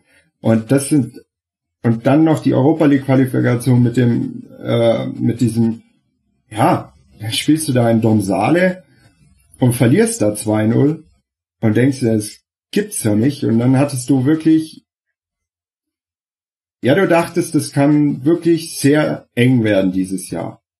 Äh, und diese, Psy also der psychologische Aspekt aus dieser Europa League Qualifikation kam dann, glaube ich, auch noch dazu. Und dann am Anfang der Hinrunde war einfach, es hat nicht gepasst. Hm. Es haben dem SC einfach drei bis vier Wochen Vorbereitung gefehlt und das hat man denen angesehen. Und äh, so, so erkläre ich mir die, den Anfang der Hinrunde. Und so erkläre ich mir aber auch wiederum die, die, äh, den Dezember, der ja unfassbar gut war aus Freiburger Sicht, ähm, weil nämlich dann die Ideen und die Trainingformen gegriffen haben, die, am, die man am Anfang nicht machen konnte. Ja, interessanter Aspekt. Tatsächlich gibt's nur wenige Spieler, die komplett in allen Spielen zur Verfügung standen, vor allem in der Defensive, so wie du es schon angesprochen hast. Unglaubliches Verletzungspech und dann zwischendurch auch mal einen rot gesperrten Soyunchi. Das hat auch nicht unbedingt geholfen in dieser Phase der Saison. Und da, da muss man nochmal kurz eingreifen. Videobeweis war auch in Freiburg ein Thema. Ich möchte, möchte nicht allzu weit drauf eingehen. Ich finde, also als beim Pokalspiel in Bremen hätte ich mir den Videobeweis gewünscht. Ähm, und ich finde ihn grundsätzlich auch in Ordnung. Was ich nicht so richtig verstehe, ist, warum dann trotzdem teilweise noch krasse Fehler rauskommen, wie zum Beispiel die rote Karte für Sönsch in Stuttgart oder äh, die Schweibe von De Blasis. Das ist mir nicht so richtig verständlich, wie man trotz Videobeweis solche Fehler machen kann. Aber das war nur. Naja, nur es sind halt Menschen. Es sind Menschen. Und das war, glaube ich, die, die grundfalsche Annahme, die aber auch nicht früh genug äh, korrigiert wurde durch den DFB, dass Fehler noch passieren werden, auch mit Videoschiedsrichter. Und die sind noch schwerer nachzuvollziehen für uns als allwissende Zuschauer. Aber ich glaube, das ist das ganz wesentliche Grundproblem des Videoassistenten gewesen, dass die gängige Meinung war, Fehlentscheidung wird es nicht mehr geben. Und deshalb ist die Aufregung dann bei jeder Fehlentscheidung, die dennoch passiert ist, besonders groß gewesen. Ja, das, das stimmt.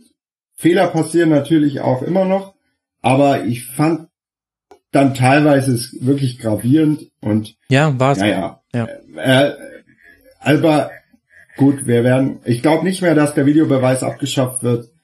Ähm, und ich finde ihn grundsätzlich auch gut, aber man muss da nochmal wirklich sich zusammensetzen und sagen, okay, das war jetzt gut, das war nicht gut. Wenn ich zum Beispiel, da hatte der SC dann äh, Glück, dieses, äh, diesen nicht gegebenen Elfmeter äh, für Augsburg gegen Freiburg sehe, und dann kommt, ja, an der Mittellinie war ein Handspiel. Mhm.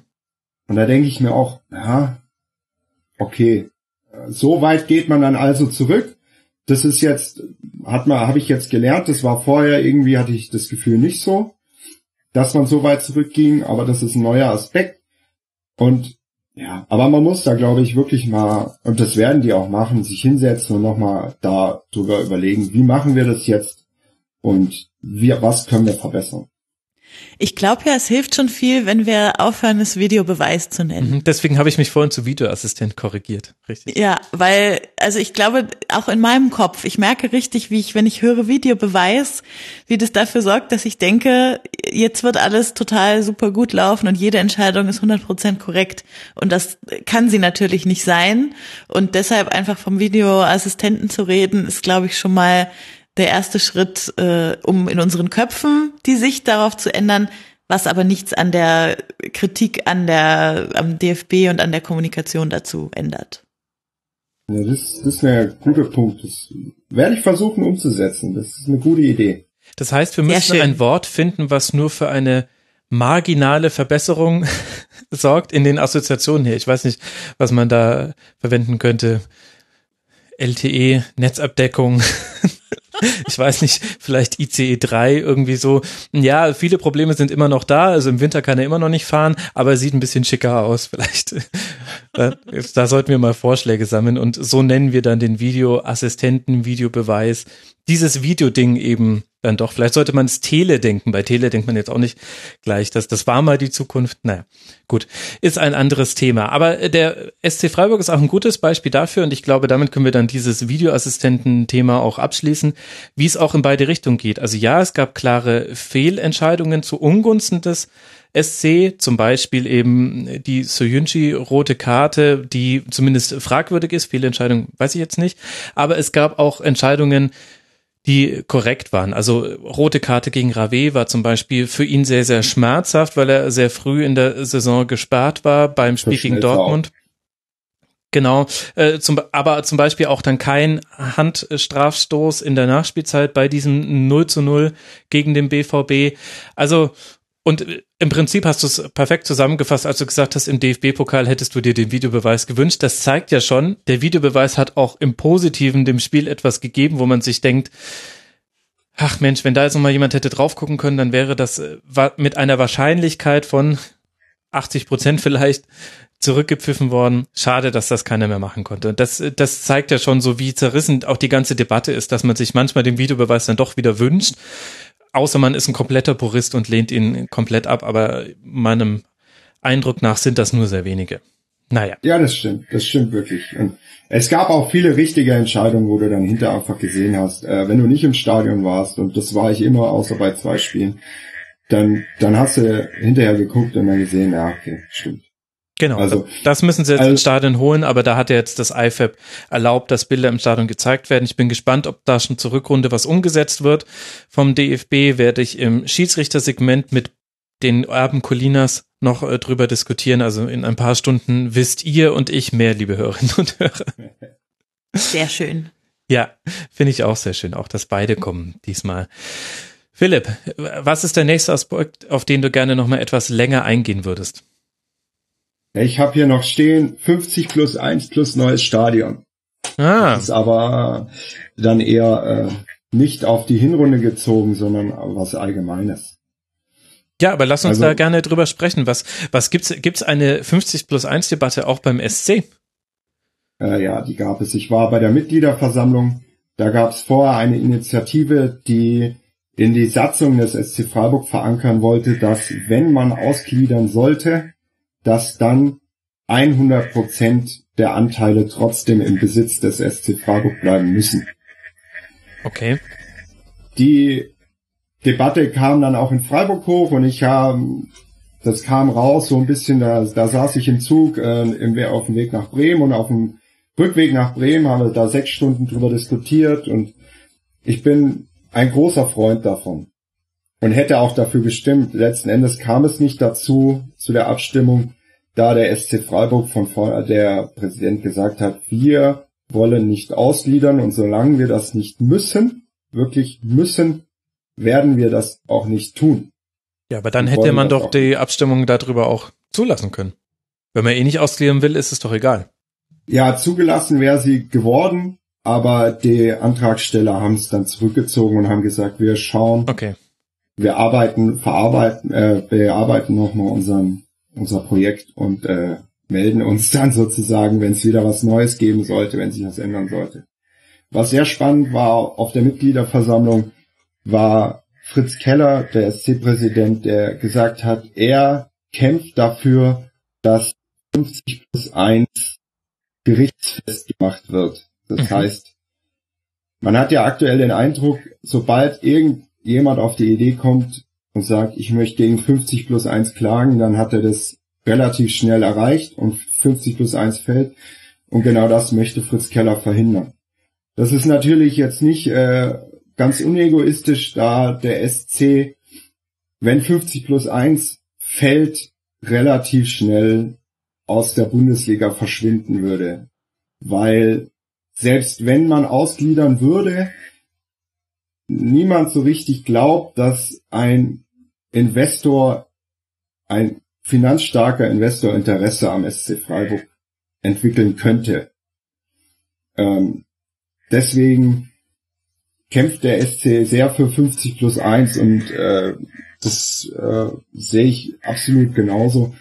Und ähm, es ist ein spannendes Thema und ein großes Thema in der Hinrunde, zumindest bei mir gewesen. Und ich habe mir auch lange beschäftigt, wie in, wo entwickelt sich der Fußball hin, in welche Richtung und wie lange macht es mir noch Spaß. Und ich habe für mich, da haben wir auch im Fuchsel-Talk drüber gesprochen, irgendwann, wenn der Punkt dann kommt, wo dann irgendein Investor kommt, aller 1860 München oder Martin Kind oder ähnliches, dass es dann für mich der Fall ist, dass ich mir irgendwo schaue, ob ich zu einem Verbandsligisten gehe oder so. Weil ähm, ja, der SC in seiner aktuellen Form, da kann ich mich wiederfinden drin. Und sollte sich das irgendwann mal ändern, dann wird es schwierig, sich da zu lösen von, aber das ist äh, sozusagen meine, meine Sicht darauf. Becky, wie stehst du dem Thema gegenüber? Wir wissen, dass der VfL ja einer derjenigen Vereine ist, der von einer Sonderregelung profitiert in der 50 plus 1 Debatte. Mhm. Ja, ich glaube, ich kann mich hier als äh, Wolfsburgerin nicht hinstellen und sagen, ich finde es ganz schrecklich, wenn andere Vereine das auch machen. Ähm, ja, bei uns ist es halt so, dass es in Anführungsstrichen schon immer so war und ich es nicht so richtig anders kenne.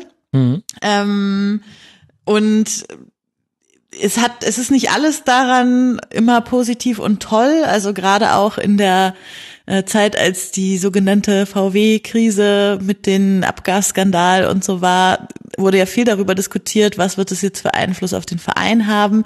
Also man merkt schon, dass man sich in eine gewisse Abhängigkeit hineinbegibt mit sowas. Von 1860 wollen wir da, glaube ich, gar nicht reden. Mhm. Ähm, ja, aber also ich kann mich jetzt nicht hinstellen und sagen, es ist total schrecklich, wenn Anteile in der Wirtschaft liegen.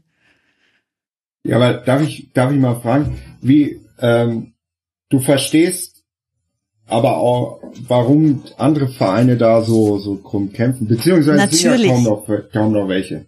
Ja, ja, selbstverständlich. Äh, es ist, ja. Es sind ja kaum noch welche leider. Es ist ja, glaube ich, nur noch Mainz, Schalke, Freiburg und ich glaube, Augsburg hat inzwischen auch ausgegliedert. In der Bundesliga. Ja, ist nicht noch Gladbach? Ich weiß es mal nicht so genau. Oh, Glad oh das, das kann sein, Gladbach auch noch. Aber äh, ich finde es äh, ja, wirklich ein bisschen. Es ist ein schwieriges Thema und man kann, man, manche, also es ist schwierig, da auf einen Nenner zu kommen, finde ich. Aber ja, es ist einfach ich so, so. Hm? Ja, ich finde, man kommt halt aus einer ganz anderen Tradition irgendwie bei einem Verein, bei dem das nie ein Thema war bisher und äh, jetzt plötzlich Thema wird oder wo es halt seit der Gründung im Prinzip der Fall ist, weil man sich aus einem Werk, Werksclub heraus entwickelt hat. Ja, klar. Nee, also klar, dass da ich kritisiere das auch nicht. Es ist nur irgendwie so, dass ich wenig Spaß habe, zum Beispiel an Auswärtsspielen in, in, in Leip Leipzig oder in Leverkusen oder so, ähm, aus verschiedenen Gründen. Und sollte das irgendwann immer mehr werden, dass ich dann sage, okay, das ist aber nicht das, wo ich äh, sagen würde, ich fahre dafür rund 1200 Kilometer. Mhm. Und manchmal habe ich mich schon bei dem Gedanken erwischt, boah, wenn dann so in die zweite Liga guckst und in die dritte Liga, wer da oben mit drin ist und so. Da dachte ich auch schon, ja, zweite Liga, wenn da nicht so blöde Anstoßzeiten wären, dann wäre das eigentlich auch ganz schick. das, das, ist ja auch es, tröstlich. Ja, und ich, ich möchte einfach, dass der SC der Verein ist, der er ist, der er im Moment ist, weil damit kann ich mich zu 100% identifizieren. Und wenn sich das verändert, dann muss ich mich vielleicht auch verändern. Aber es ist halt so ein bisschen die Grundkonstante des Fußballs, dass ein Fußballverein zu sein heißt, dass man immer sportlichen und wirtschaftlichen Erfolg in Einklang bringen muss. Beides funktioniert nicht ohne einander. Das eine nicht ohne das andere. Und das wird durch 50 plus einfach entkoppelt. Diese, diese Beziehung zueinander die passt dann nicht mehr. Und da haben wir hier in der Runde eben auch zwei Extreme ein bisschen miteinander sprechen. Also in den mhm. letzten zehn Jahren hat der VfL Wolfsburg trotz auch sehr hoher Transfererlöse ein Transferminus von um die 118 Millionen Euro. erwirtschaftet und der SC Freiburg hat einen Transfer plus von 53 Millionen Euro erwirtschaftet. Der ist der führende Verein, wenn es darum geht, wie viel Transfersaldo hat man im Positiven erzielt auf die letzten Jahre hingesehen. Und da kann man jetzt so stehen, wie man will, aber es ist einfach nur diese, diese, dieses alte Gesetz, das es mal gab. Du musst einen Verein so führen, dass sportlicher Erfolg und wirtschaftlicher Erfolg miteinander Hand in Hand gehen. Das wird durch 50 plus 1 einfach aufgebrochen, denn sonst könnte der VfL, wenn wir jetzt mal nicht voraussetzen, er hätte in den vorherigen 40 Jahren diese 120 Millionen irgendwie erwirtschaftet, so wie es ja zum Beispiel der FC Bayern doch irgendwie geschafft hat, dann hätte er das sich nicht leisten können. Aber man hat zum Beispiel auch, wenn wir dann über Leverkusen sprechen, ein Team mit dabei, das hat in den vergangenen zehn Jahren ein Transferminus von rund 10 Millionen erwirtschaftet. Also gar nicht so hoch. Da sind Mannschaften wie Augsburg, Frankfurt, Hannover, Köln, Gladbach, die haben alle ein höheres Transferminus in diesem Zeitraum erarbeitet. Also sprich, die Debatte lässt sich auch nicht äh, in, in Schwarz-Weiß aufteilen, dass man sagt, diejenigen, die Geld von irgendjemandem bekommen, die machen alles schlecht und die hauen das nur zum Fenster raus und diejenigen, die das nicht bekommen, die wirtschaften gut, sondern so einfach ist die Debatte eben nicht und deswegen wird sie ja auch so lange schon geführt. Sie lässt sich eigentlich nicht auflösen. Ja, das meinte ich auch gar nicht, dass alle Vereine, die von ja, ja. Geld bekommen, äh, schlechte Arbeit machen. Gar nicht. Genau, das wollte ich dir auch nicht unterstellen, aber das ist ja aber, letztlich das, was oft dahinter Ich sag mal so, das Geld, das man von außerhalb bekommt, vereinfacht es, gute Arbeit zu machen. Und das, das, da mache ich niemanden zum Vorwurf. Mhm. Wenn er, wenn er jetzt die Schwarzwald mich kommt und sagt, pass auf, anstatt zwei Millionen im Jahr geben wir euch jetzt zehn Millionen, dann, dann fände ich das auch nicht schlimm. Gar nicht. Ähm, ja, aber wenn die Schwarzwald mich dann sagt, aber nur wenn er diesen Spieler kauft, dann fändest du es wahrscheinlich schlimm. Und das ist ja genau, genau ja. Wenn ein, wenn ein Mensch oder eine Organisation von außen eingreift in die Politik des Vereins, dann fängt an, mich zu stören. Und ja, das ist schwierig einfach. Aber wie gesagt, es ist also der der Fuß, es lässt sich jetzt glaube ich auch nicht mehr zurückdrehen. Also äh, das ist halt einfach so. Und dieses viele Geld, was im Fußball drinne ist und so, das ist, ich sehe das einfach kritisch. Ich, ich, ich finde das nicht gut, wenn Spieler für auf einmal Mittel, Mittelklasse-Spieler Minimum 20 Millionen kosten. Ganz, der kommt sowieso nicht nach Freiburg, selbst wenn er nur 10 Millionen kostet. Darüber brauchen wir nicht sprechen. Aber ich finde es auch komisch, wenn ein, ein Spieler, von dem ich zuvor nie gehört hat, auf einmal äh, für 20 Millionen in die Bundesliga kommt und du denkst dir, ja gut, der kann zwar ein bisschen kicken, aber ein Spieler, den ich für zwei Millionen bekomme, kann das auch. Und das sind so Sachen, die mich einfach persönlich stören und deswegen fällt es mir auch immer schwerer, die Champions League oder ähnliches zu gucken, weil ich, das spielt ein Verein, der hat viel Geld gegen einen Verein, der hat halt ein bisschen weniger Geld aber trotzdem immer noch sehr viel. Und es ist einfach, ja, es ist, also die Champions League ist, finde ich, langweilig geworden. Wirklich. Und, Sagte der ähm, SC Freiburg-Fan, das hat schon eine gewisse Ironie. Sorry. Ja, natürlich. Aber ja, ja, ja ich, ich verstehe es. Aber du weißt, was ich meine. Ja, na klar. Es, es ist, klar. es ist, es ist einfach, ja, es, es ich finde es herzlich. Die Liga ist ja auch irgendwie langweilig geworden. Das hängt ja auch damit mit zusammen. Also, dass der FC Bayern der Liga so entrückt ist, hat vor allem wirtschaftliche Gründe erstmal, weil der FC Bayern schon immer in Regalfächern Spieler kaufen konnte, an die andere Leute nicht mal mit dem Schemel rangekommen wären, nicht mal mit ihrem Investorenschemelchen haben sie es geschafft. Und und dann wurde das irgendwann so ein Selbstläufer. Inzwischen ist es halt so, wenn du in Deutschland eine richtig gute Karriere machen willst, dann ist der FC Bayern in Deutschland die Endstation deiner Karriere und es hat sich keiner langfristig als Nummer zwei oder Option drei dazu etablieren können. Und das hängt alles miteinander zusammen und das macht ja auch diese ganze Debatte so, ich glaube, daher erhält die immer wieder neues Feuer. Also wie lange äh, diskutieren wir jetzt schon über 50 plus 1 und wie lange diskutieren wir über Investoren und warum ist der Aufschrei bei Raber Leipzig so groß? Warum wurde Hoffenheim so in der Liga empfangen, wie es empfangen wurde? Das ist, weil diese Debatte durch den sportlichen Wettbewerb, um den es am Ende des Tages, oh Gott, jetzt habe ich Rummenigge zitiert, ja doch immer geht, weil es da eben einen krassen eine krasse Auswirkung hat. Da wird auch Vereinen etwas genommen, die nicht diesen wirtschaftlichen Vorteil haben. Und das ist, das sind immer so kleine Gießkännchen voll Öl, die in diese Batte wieder neu reingegossen werden. Deswegen erlischt dieses, das ist wie die, die Autoreifendeponie bei den Simpsons, die seit 1984 brennt. So ist diese 50 plus 1 Debatte. Aber jetzt bin ich ja mal gespannt, ob Fritz Keller da wirklich den Feuerwehrschlauch rausholen kann und das klären kann oder ob Martin Kind vielleicht das ganze Ding einfach in die Luft jagt. Ja, also wenn man, wenn man realistisch ist, kann er das nicht, weil die Vereine ja äh, irgendwo ein gewisses Interesse daran haben, dass es jetzt so ist, wie es ist. Äh, und wenn du da als Einzelner oder vielleicht noch zusammen mit Mainz 05 äh, da stehst und sagst, das finden wir nicht gut, aber da stehen zehn andere Vereine, die sagen, wir finden es aber gut, und fünf Vereine sagen, ja, uns ist es eigentlich äh, egal, ähm, dann hast du halt einfach, ähm, dann bist du da auf verlorenen Posten. Und äh, äh, der, es ist einfach schwierig äh, und dann Fritz Keller versucht es, aber wenn du realistisch bist, äh, wirst du es nicht hinbekommen und ähm, mhm. wenn er es hinbekommt, dann äh, werde ich gerne mal zu ihm essen gehen und ihm dann in seinem eigenen Restaurant einen Wein ausgeben. äh, aber wenn nicht, dann war es halt zu erwarten. Ja. ja, es ist auf jeden Fall gut, dass in der Sache insofern mal Bewegung reinkommt, dass man das Ganze jetzt dann schon auf seine Justiziabilität hin untersucht. Jetzt haben wir sehr lange über 50 plus 1 gesprochen. Du hattest ja aber noch so ganz nonchalant auch das neue Stadion mit genannt. Wir müssen mal ein bisschen im Thema weiterhüpfen. Ist ja noch gar nicht das Tribünengespräch zu 50 plus 1. Ein neues Stadion wird es ja auch geben. Bring uns da mal auf Stand. Ja, da gab's äh, im September kam dann, ich glaube September kam der Entwurf. Äh, das äh, neue Stadion wird 34.700 Plätze haben, davon 12.400 Stehplätze.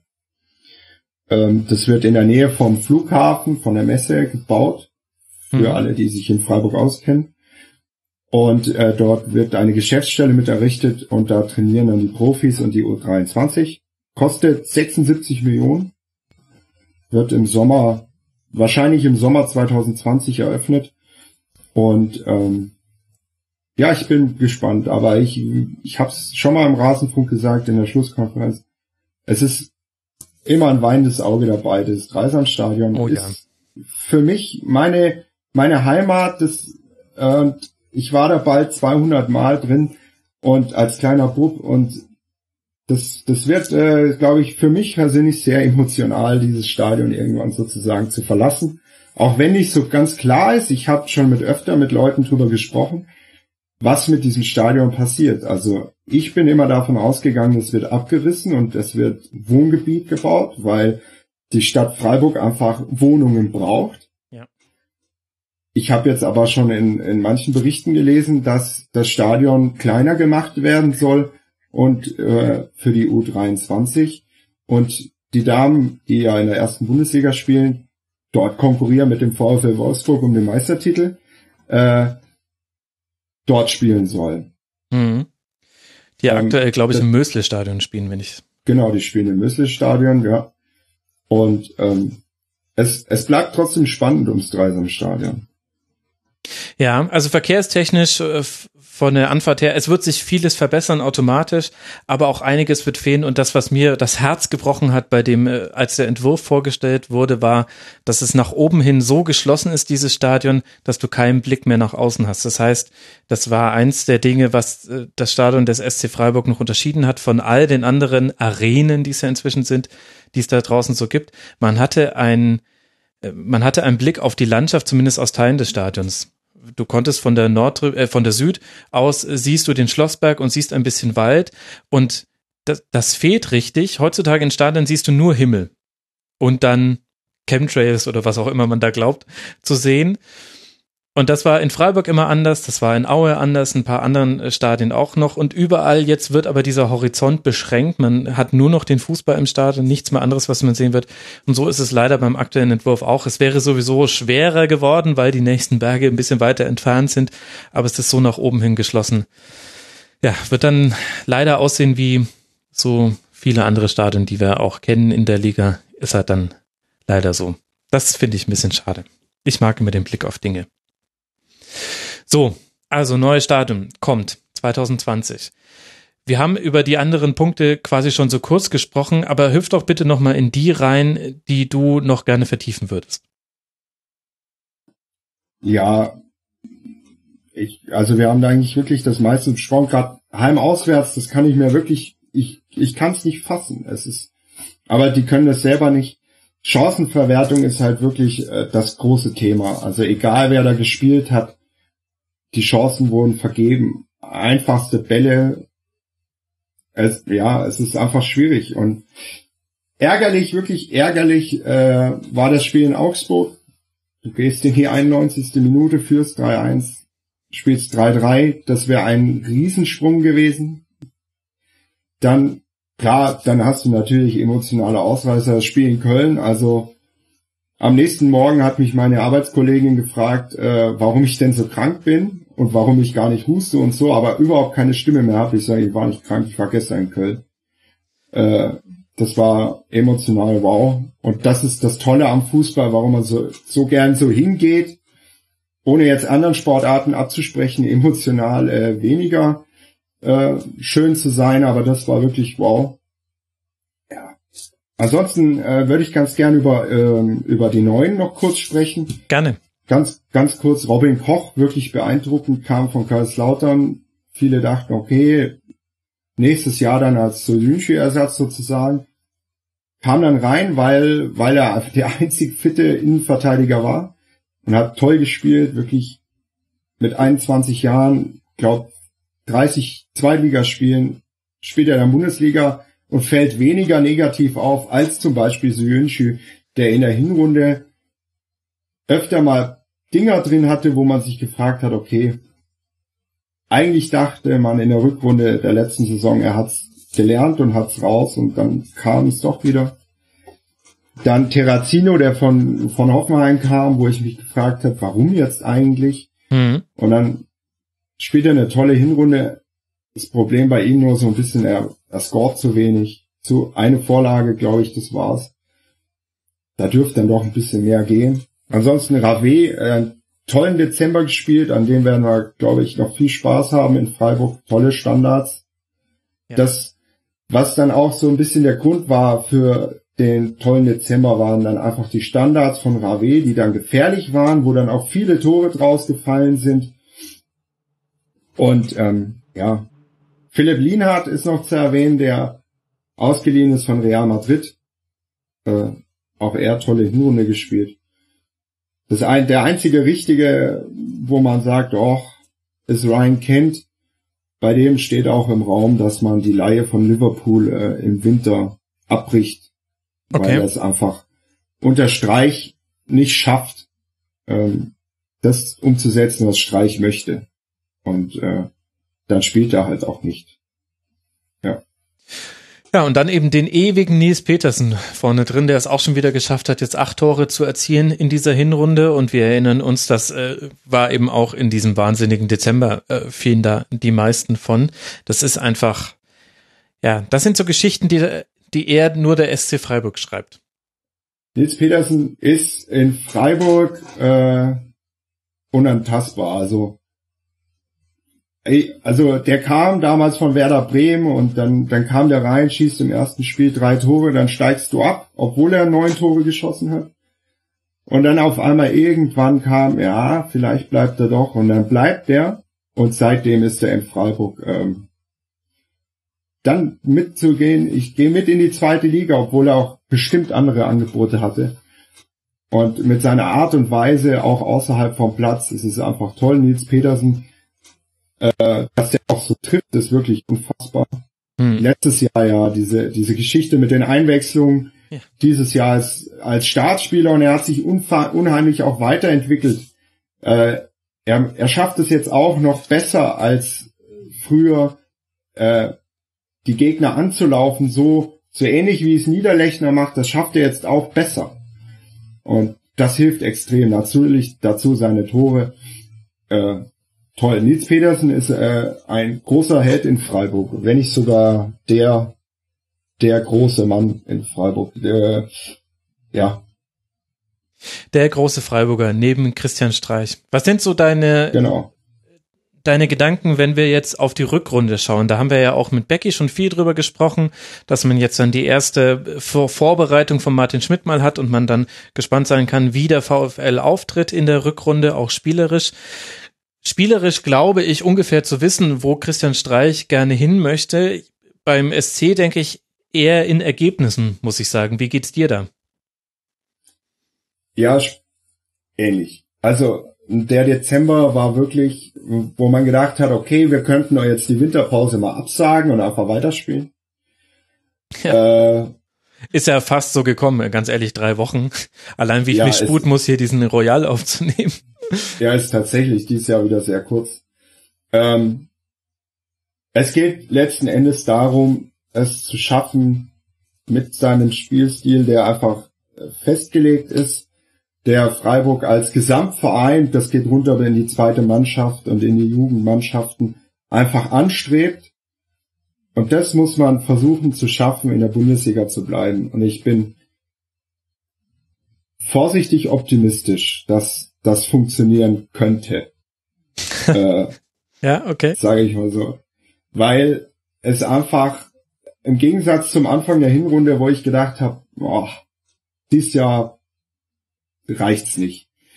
Und dann sieht man einfach die Weiterentwicklung einzelner Spieler und denkt, okay, es könnte tatsächlich reichen. Hätte man natürlich das, diese blöden Punkte gegen Augsburg nicht verschenkt, dann sähe das richtig gut aus.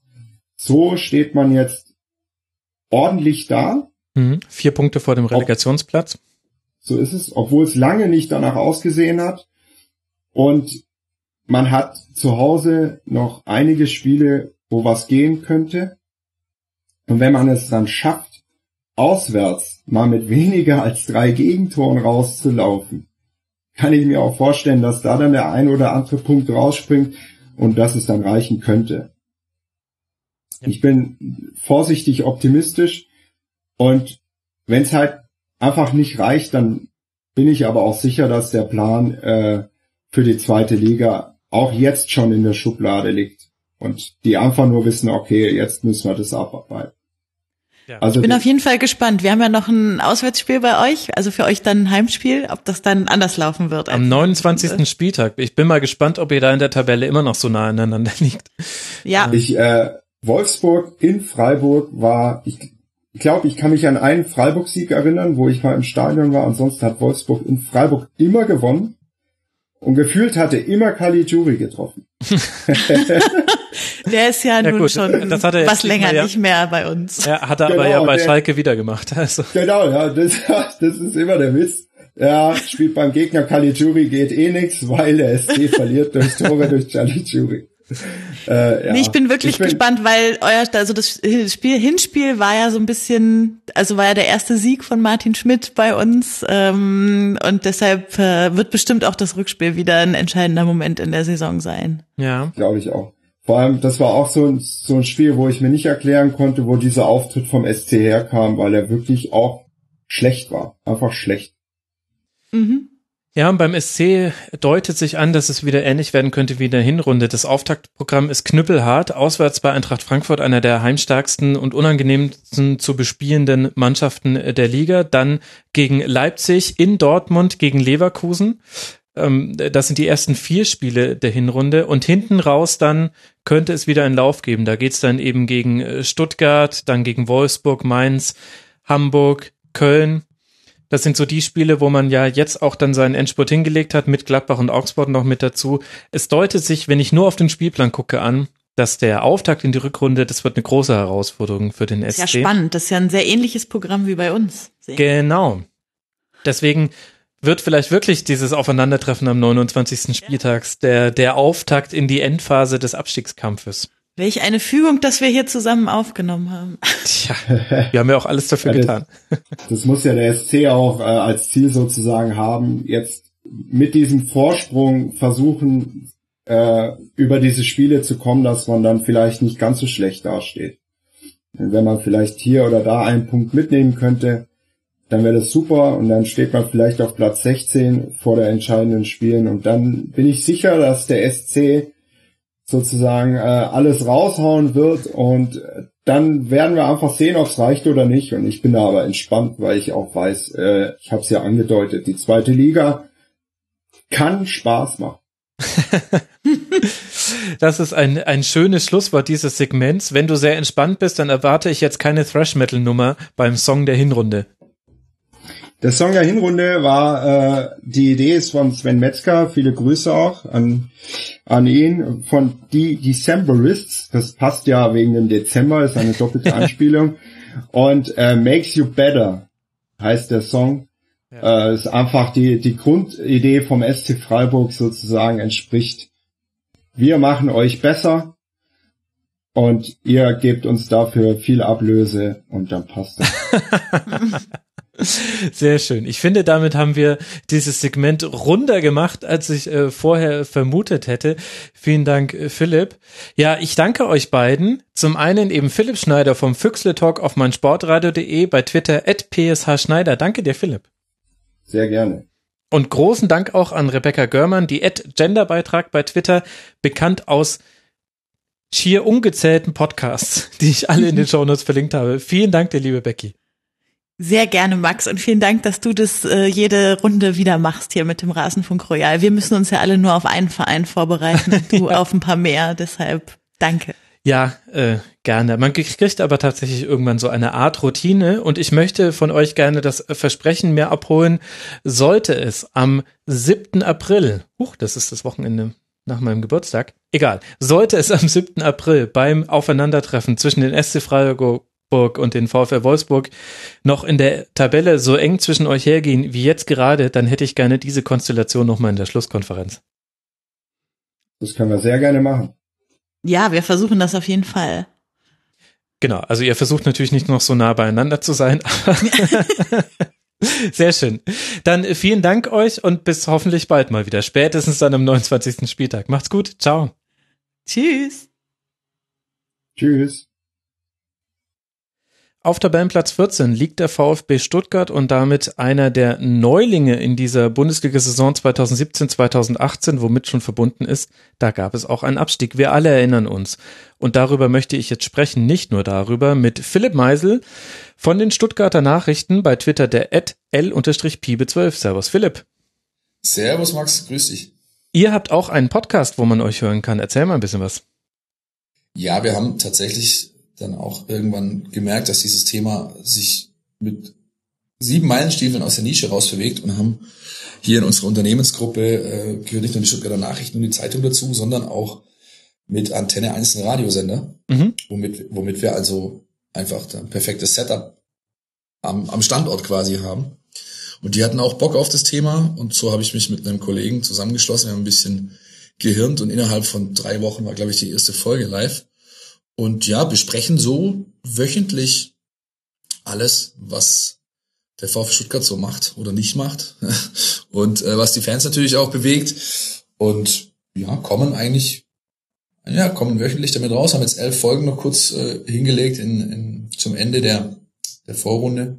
Sehr gut. Und das kommt im Haus gut an. Die, die Leute, die Leute hören es auch. Also wir, wir kriegen entsprechendes Feedback. Die Abrufzahlen, Downloadzahlen sind gut.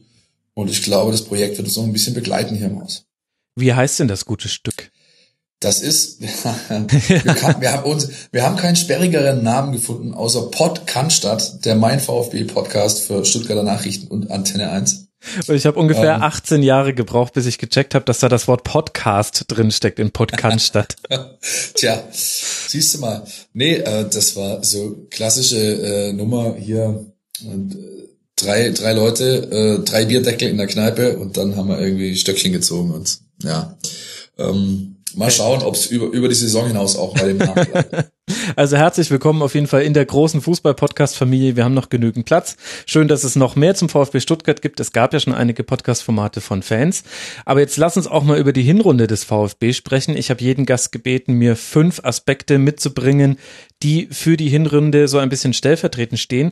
Und der erste deiner Aspekte überrascht mich so gar nicht nämlich Auswärtsschwäche. Und ich möchte das ja. kurz unterstützen mit nur ein Punkt in neun Auswärtsspielen, vier erzielte Tore. Ja, das ist glorreich. Ich meine, äh, man kann die natürlich immer versuchen rauszureden mit wegen ja, Aufsteiger und hier und da ist es blöd gelaufen. Nichtsdestotrotz, unterm Strich ist das ähm, eine Bilanz, die dir hinten raus ganz schön wehtun kann, wenn sie sich nicht bald ändert. Aber kannst du denn das irgendwie erklären? Denn ich habe mal ein bisschen in den Statistiken gewühlt. So arg unterscheidet sich die Spielweise vom VfB von den Nummern her, von den Zahlen her, nicht zwischen Heim- und Auswärtsspielen. Man hat ein bisschen weniger Schüsse pro Spiel aufs gegnerische Tor, da hat man aber sowieso nicht so besonders viele. Das ist nicht das Markenzeichen des VfB.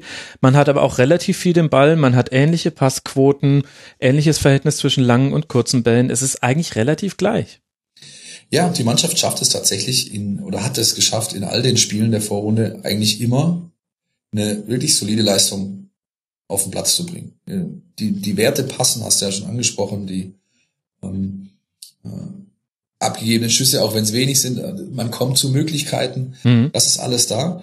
Die, ähm, die Verwertung fehlt komplett und in jedem Spiel war es irgendwas anderes, was dann den Ausschlag gegeben hat. Äh, Beispiel ist noch gar nicht so lange her, die die Situation in Bremen, als ähm, Werder einen unberechtigten Freistoß zugesprochen bekommt, den Bartels nachher sogar noch zugibt, dass es eben nichts war. Er aber am schnellsten schaltet, sofort quasi den Ball, den Kruse in die, in die Gasse spielt und dann ist das Thema nicht mehr zu verteidigen und so verlierst du dann halt mit 1 zu 0. Mhm.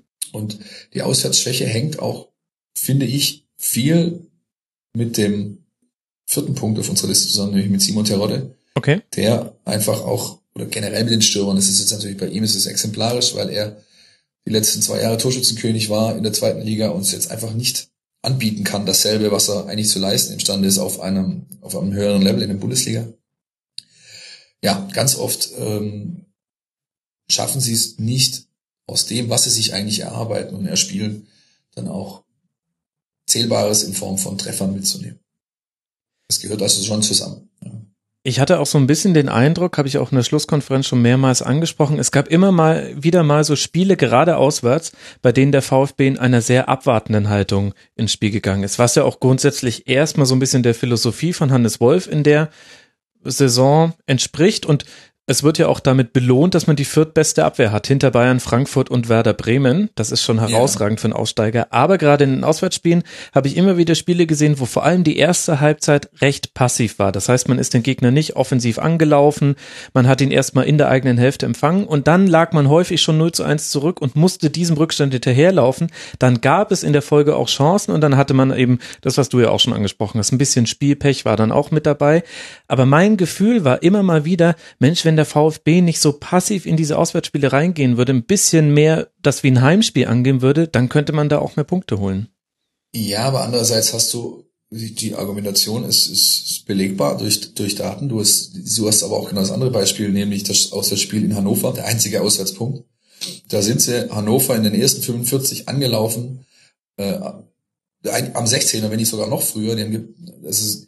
Offensivpressing war extrem stark, extrem intensiv und man geht 1-0 in Führung, gehalten haben sie es dann auch nicht. Ne? Sondern dann kommt auch noch der, der Anschlusstreffer äh, von Hannover eben. Also das Problem auch für uns Journalisten, die wir täglich, wöchentlich mit dem, mit dem Club umgehen und seinen Ergebnissen und seinen Leistungen, ist tatsächlich, man kann es nicht klar an einer Sache festmachen. Es sind ganz, ganz viele Kleinigkeiten, die immer wieder dann zu den entsprechenden Entscheidungen geführt haben. Es gibt kein Schema F des Scheiterns sozusagen. Ja, wäre jetzt auch ein bisschen zu viel gesprochen. Also wir sprechen zwar über eine desaströse Auswärtsbilanz, aber unterm Strich, jetzt nach 17 Spieltagen, steht der VfB ja über dem Strich. Und das ist ja erstmal das Entscheidende. Wie hat denn Hannes Wolf die Spielweise von Stuttgart verändert von der zweiten Liga jetzt zur ersten Liga? Meiner Ansicht nach gar nicht so wesentlich.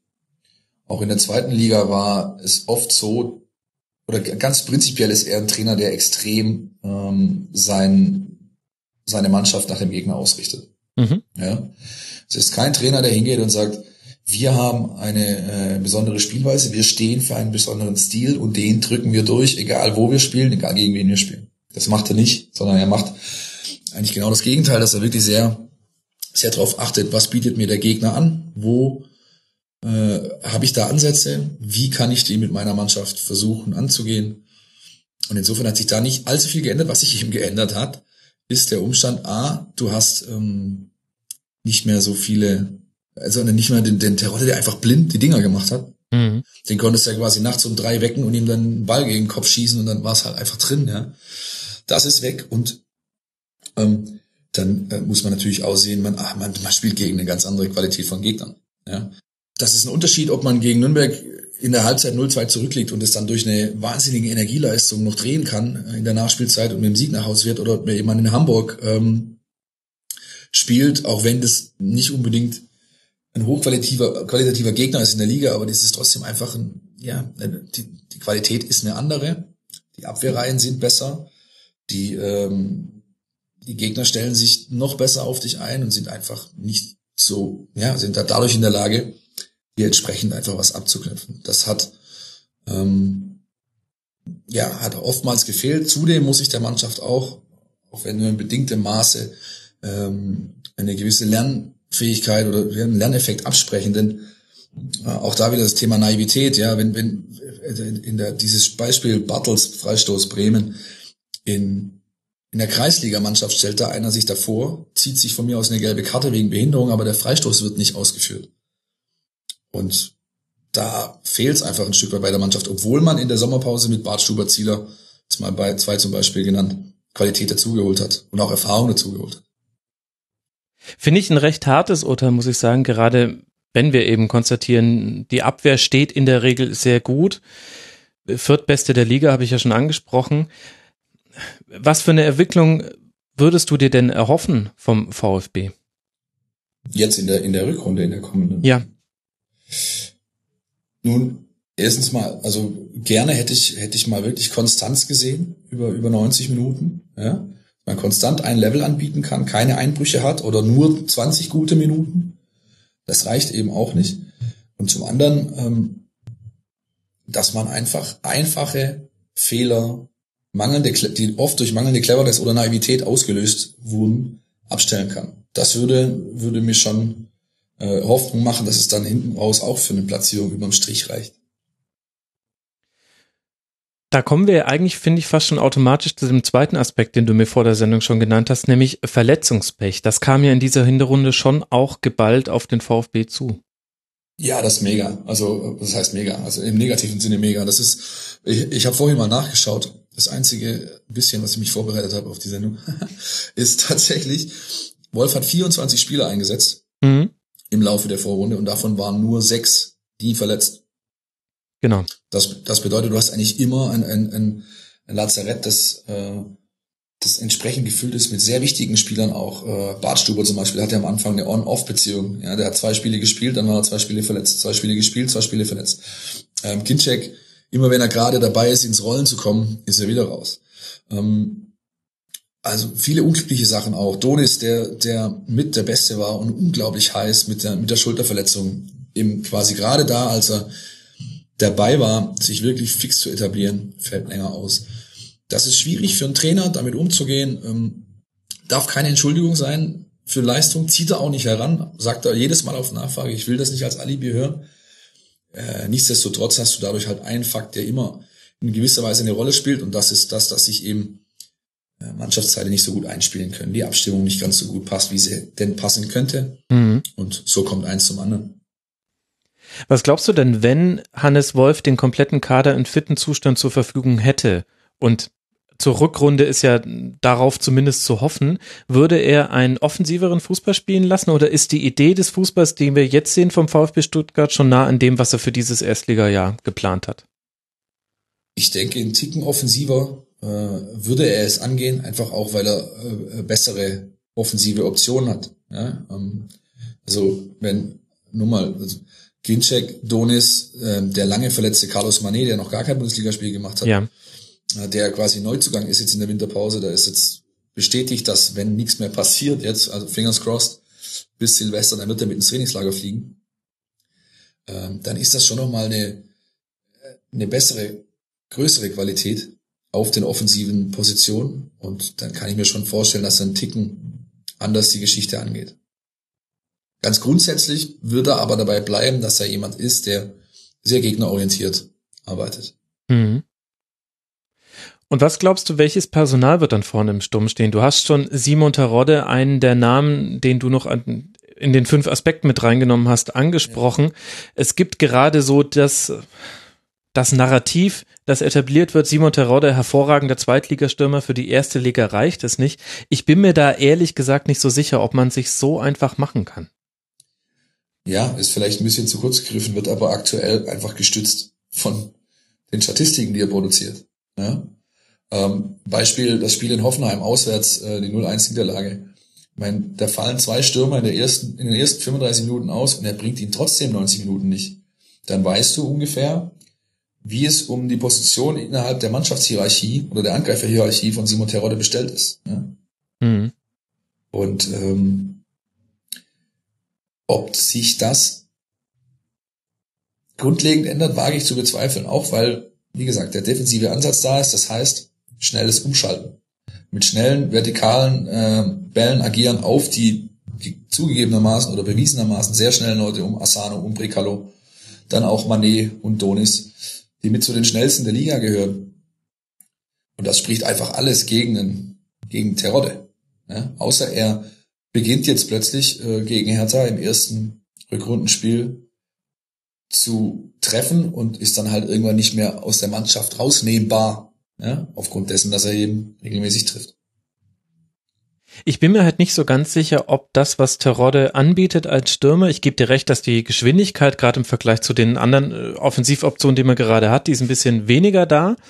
Aber ob er nicht auch Dinge bieten kann, die dem VfB helfen kann, nämlich mal einen Ball auch mit dem Rücken zum Tor annehmen, einen Ball erstmal in der ersten Welle verteidigen und, und dann weiter verteilen. Gerade das, was du vorhin auch mal angesprochen hast, dass man es ja auch nicht geschafft hat, wenn man mal eine Führung hatte, hat man es auch nicht immer geschafft, die dann mm, vollkommen souverän über ein Spiel zu bringen. Dazu gehört es ja auch, dass du immer mal wieder Phasen hast, in denen du etwas abwartender spielst und dann brauchst du vorne drin diesen Zielspieler, der der auch mal einen Ball halten kann. Das könnte er doch Klar. geben. Dass er, dass er es kann, hat er ausgerechnet in dem Spiel bewiesen, wo er gegen die laut Papier beste Abwehrreihe gespielt hat, nämlich gegen Boateng und Hummels. Gegen die Bayern hat er ein sehr gutes Spiel gemacht. Ja. Hat äh, vorne viel gebunden, hat immer wieder äh, seine nachrückenden Kollegen äh, in Szene zu setzen gewusst. Hat das sehr, sehr gut gemacht. Ähm, klar, es fraglich ist halt, ob es über Ansätze hinausgeht. Und irgendwann entscheidet ein Trainer dann im Zweifel nach, nach ganz klaren, harten Fakten. Das sind Zahlen, die produziert werden. Zahlen in Form von Vorlagen, von Tor. Mhm. Und wenn das andere mehr bieten, dann wird es halt für einen Simon Terodde schwer. Ja gut, und da sieht man auch wirklich harte Konkurrenz. Also Donis hat die fünf meisten Schüsse aufs Tor pro Spiel der kompletten Liga und Akolo ja. die siebtmeisten. Das sind unglaublich gute ja. Statistiken, aber da kommt halt der Punkt rein, über den wir gerade schon gesprochen haben. Sie konnten es nicht über 17 Spiele zeigen, weil eben das Verletzungspech damit reinhaut. Ja, absolut. Ich meine auch Akolo, der ist ja der ist jede Woche fraglich, wenn man so möchte. Der hat so eine, der hat eine Stelle im rechten hinteren Oberschenkel, die hat er schon aus der Schweiz mitgebracht, die immer wieder Probleme macht, wenn der eine blöde Bewegung macht, musst du den im Mannschaftstraining so total schonen. Ähm, dann hat er jetzt gegen Bayern mit einer Rippenprellung gespielt, die ähm, noch zwei Tage vorher so aussah, als ob es überhaupt gar nicht denkbar wäre, dass er spielt. Hat dann ein gutes Spiel gemacht, sieht man von dem von dem verschossenen Elfmeter in der Nachspielzeit ab. Mhm. Ja, also es wird ganz, ganz viel, äh, denke ich, über das Thema entschieden. Äh, Kaderfitness. Bleibt mal endlich der, der, der das Core-Team, sage ich jetzt mal, von diesen 14, 16 Mann, die du brauchst, die jeder Trainer braucht, bleibt das über eine längere Zeit ähm, fit, ohne dass sich einer kleine Bewegchen oder was Schlimmeres holt, dann wird sich vieles, glaube ich, ähm, nach, nach vorne entwickeln, vor allem hinsichtlich Trefferquote und Autorausbeute. Ja. Dann werden es mehr als nur 13 Treffer wie jetzt nach 17 Spielen. Wenn wir eh schon so viel über den Kader sprechen, wie gefällt dir denn die Zusammenstellung, die dann unter anderem ja auch von Michael Reschke vorgenommen wurde? Zugegebenermaßen ja. allerdings erst last minute war er da noch involviert. Aber ist ja ein ganz interessanter Mix aus erfahrenen Leuten und jungen Talenten, die man vorher so vielleicht gar nicht auf dem Schirm hatte. Nee, absolut. Das haben sie sehr, sehr gut gemacht. Das, äh, sie, die Mischung ist stimmt, die ist ausgewogen, sowohl was den Aspekt Erfahrung gegen äh, jugendliche Unbekümmertheit angeht, als auch was die einzelnen Mannschaftsteile angeht. Es ist ausbalanciert. Die einzige Position, wo du eine Unterdeckung hast, sage ich jetzt mal, mhm. ist äh, rechts hinten, also in der Viererkette oder in dieser verkappten Dreier-Fünferkette, die er öfters spielen lässt, hast du halt nur den Andy Beck ja. für rechts hinten. der hat keinen Backup. Aha, Witzchen gemacht. Und, und äh, ähm, das ist schwierig. Ja, man einfach, also nicht unbedingt, weil Beck schlecht spielt. Ich sehe den deutlich besser als viele andere, vor allem Fans, die sehen den sehr, sehr kritisch. Unter anderem, weil es ein Reschke-Transfer ist. Aber das ist eine andere Geschichte. Warum muss man ähm, Reschke-Transfers als Fans kritisch sehen? Weil Reschke an sich kritisch gesehen wird. Reschke, ich meine, das war ja der größte What the fuck Moment überhaupt, dass mal irgendwie äh, zehn Tage vor Saisonstart der Sportchef ausgewechselt wird.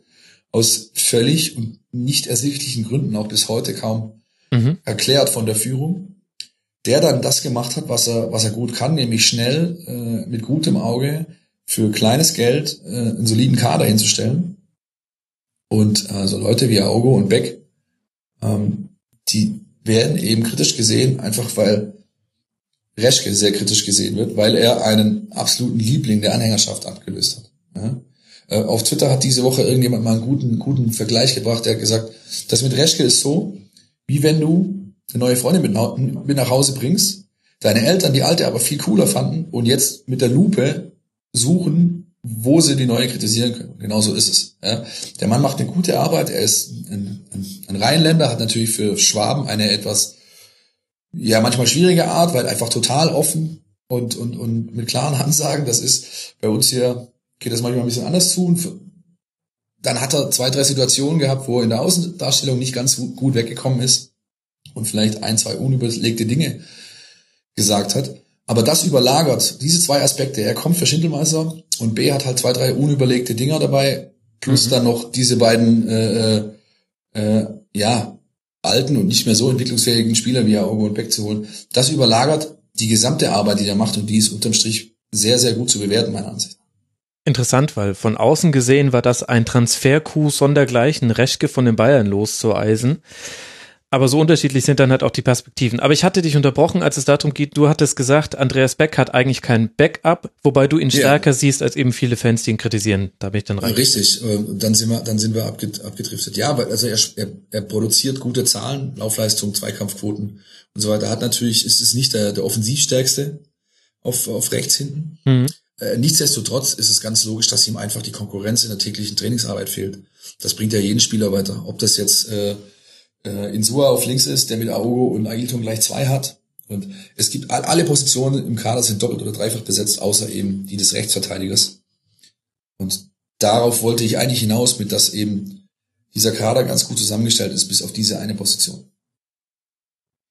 Gut, da könnte sich ja vielleicht auch noch was tun. Können wir ja mal abwarten im Winter. Ja, ja. Und dann müssen wir noch über einen Spieler sprechen, nämlich den Krieger mit der Zahnspange. ja, korrekt, ja. ja. Das äh, wiederum ist auch ein, äh, ein Reschke-Transfer. Ja.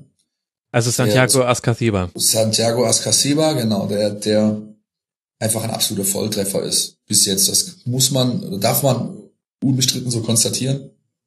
Der Junge hat nur ein Problem, dass er einfach überhaupt weder Freund noch Feind kennt auf dem Platz, was ihm so ein paar gelbe Karten zu viel sammeln lässt. Sieben Stück. Nichtsdestotrotz, ja, sieben Stück musst du auch mal hinkriegen in 17 Spielen. Und ähm, da hätte noch eine rote dazu gehört, wenn man ehrlich ist. Mhm. Weil er äh, die eine Situation da, das Spiel quasi, was gegen Leverkusen war das, das Spiel war abgepfiffen, ja, und er zieht halt einfach durch, wie, wie er es eben so macht. Da kann man sich bei Dennis Eitekin bedanken, der ihn auf den Platz gelassen hat. Nein, der Junge ist, äh, hat einfach, das ist mal das erste, er hat überhaupt keine Anlaufschwierigkeiten gehabt. Der mhm. kam hierher und hat nach zehn Tagen sofort voll funktioniert. Unbestrittener Stammspieler, einer der laufstärksten und zweikampfstärksten Spieler der Liga. Ähm, bringt die größte Qualität, die er hat, meiner Ansicht nach, ist nicht unbedingt die Zweikampfstärke, sondern ähm, das Verhalten nach Ballgewinn. Mhm. Er ist unglaublich gut darin, schon quasi vor dem Tackle zu wissen, ich gewinne den Ball jetzt und dann weiß ich auch schon genau, wo er hingespielt wird. Er hat seine erste Aktion nach Ballgewinn ist eigentlich immer vertikal. Und das ist für eine, für eine Umschaltmannschaft, wie es der VfB Stuttgart ist, von unglaublichem Wert. Ähm, ja, und der spielt einfach, er hatte, glaube ich, ein einziges Spiel gegen Frankfurt, mhm. wo er nicht so, wo er nicht so gut war. Da hat er viele Bälle zu lang gehalten, oft schlechte Entscheidungen getroffen. Ansonsten ist er in jedem Spiel unter den besten VfB-Spielern.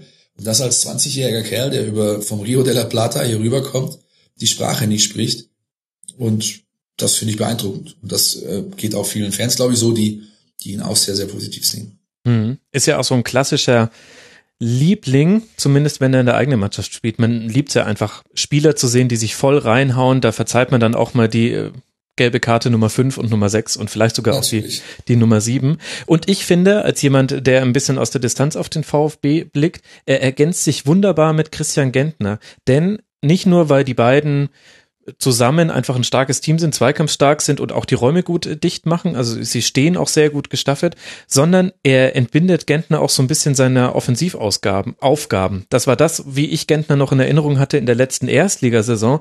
Der war immer mal wieder auch vorne drin zu finden, aber lass es mich so formulieren, die Entscheidung, wann er nach vorne gegangen ist und einfach darauf gehofft hat, dass jemand seinen Defensivpart übernimmt, die war so ein bisschen nach Würfelentscheidung gefällt. Und da sind auch manchmal Gegentore dann gefallen, wo man sich gedacht hat, ja. da hat jetzt die Absicherung gefehlt. Und jetzt sehe ich mehr Askasiba nach vorne gehen und Gentner sichert häufiger ab.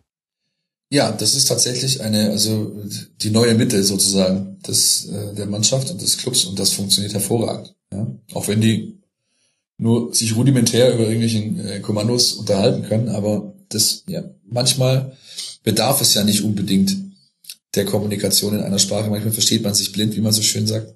Und das scheint bei den beiden der Fall zu sein. Ja? Also es funktioniert, ja, es einfach funktioniert sehr, sehr gut. Ähm, beide äh, bringen konstant die letzten Wochen eigentlich sehr, sehr gute Leistung und ähm, wenn, der, wenn der Trainer, Trainer sagt, äh, Santi, also Askasiba, ähm, hat unser Defensivspiel auf ein anderes Level gehoben, dann ist das, glaube ich, das mitgrößte Kompliment, was du kriegen kannst nach dreieinhalb Monaten in dem neuen Land bei dem neuen Club. Absolut, das kann man wohl sagen. Also du hast ja schon angesprochen, alle Statistiken sehr, sehr gut bei Askasiba und noch besser ist eigentlich das, was nicht in Zahlen abzubilden ist. Vielleicht die Aha-Moment-Statistik zum VfB Stuttgart in der Hinrunde. Christian Gentner liegt ligaweit auf Platz zwei bei Balleroberungen. Es gibt ja. einen Spieler, der mehr Balle, Bälle pro Spiel erobert. Unglaublich starke Leistung auch von ihm. Wer ist es denn, wenn ich fragen darf? Das ist Gelson Fernandes. Okay. Der jetzt aber auch nicht, wo aber nur neun Einsätze reinspielen. Andererseits Gentner hatte auch nur zehn, deswegen ja. muss man gucken, wie man das, wie man das vergleichen kann. Nein, da, da, wie gesagt, das, das, ähm, da hilft viel A, dass er einfach äh, eine defensive Rolle einnimmt, Gentner. Andererseits dass dieser argentinische Rasenmäher halt irgendwie alles zuläuft und ganz, ganz viel auch äh, durch den Druck, den er ausübt, Situationen ermöglicht, die es seinem Nebenmann dann wiederum möglich machen, leichter in den Zweikampf und damit auch zu einem möglichen Ballgewinn zu kommen. Mhm. Wir haben noch eine Frage bekommen vom Hörer Cortex unter mitmachen.rasen.de. Er fragt, als Stuttgart jahrelang gegen den Abstieg spielte, wurde oft das Argument gebracht, vielleicht wäre ein Abstieg gut, um mal aufzuräumen, so sinngemäß. Nun gab es ja. den Abstieg und einen direkten Wiederaufstieg und da man ja hinterher immer schlauer ist, stellt sich mir die Frage, wie es heute um diese These steht. Ja, die kann man vielleicht nicht ganz unumwunden, aber die kann man eigentlich schon so stehen lassen. Ähm, es hat durch den durch den Abstieg hat es, hat es äh, gewisse reinigende Effekte gegeben, was Personal angeht. Ja, man hat ähm, eine komplett neue Crew, Führungscrew hier reingelassen, die äußerst konsequent vorgeht in all ihrem Handeln, wenn man bedenkt, dass also Abstieg, äh, Ausgliederung, Wiederaufstieg, ähm, alle Positionen mehr oder minder neu besetzt, Aufsichtsratschef weg, äh, AG und, und, und. Also da ist extrem viel passiert. Die legen ein enormes Tempo vor und bis jetzt auch ähm, zum Wohle des Vereins.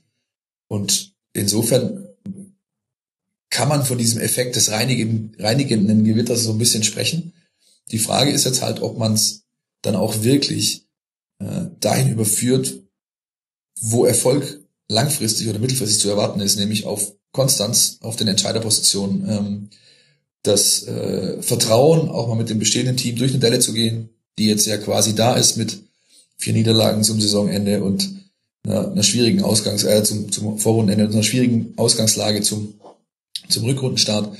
Also jetzt wird es darum gehen, bestätigen quasi die, äh, oder, ja, stehen Sie zu dem Wort, bleiben Sie dabei, bleiben Sie vertrauensvoll und dann gehst du ähm, immer gestärkt daraus hervor und daraus wächst dann meistens auch der entsprechende Erfolg. Und was hat das Ganze mit der Stimmung im Umfeld gemacht? Wir erinnern uns an den Abstieg, wir erinnern uns auch so grob an die zweite Liga. Du hast jetzt aber auch schon das Wort Ausgliederung fallen lassen, was ja auch noch der letzte deiner fünf Aspekte auf der Liste ist. Ja. Wie lief's jetzt so? Ja, auch da ganz, ganz schwieriges Thema, ähm, weil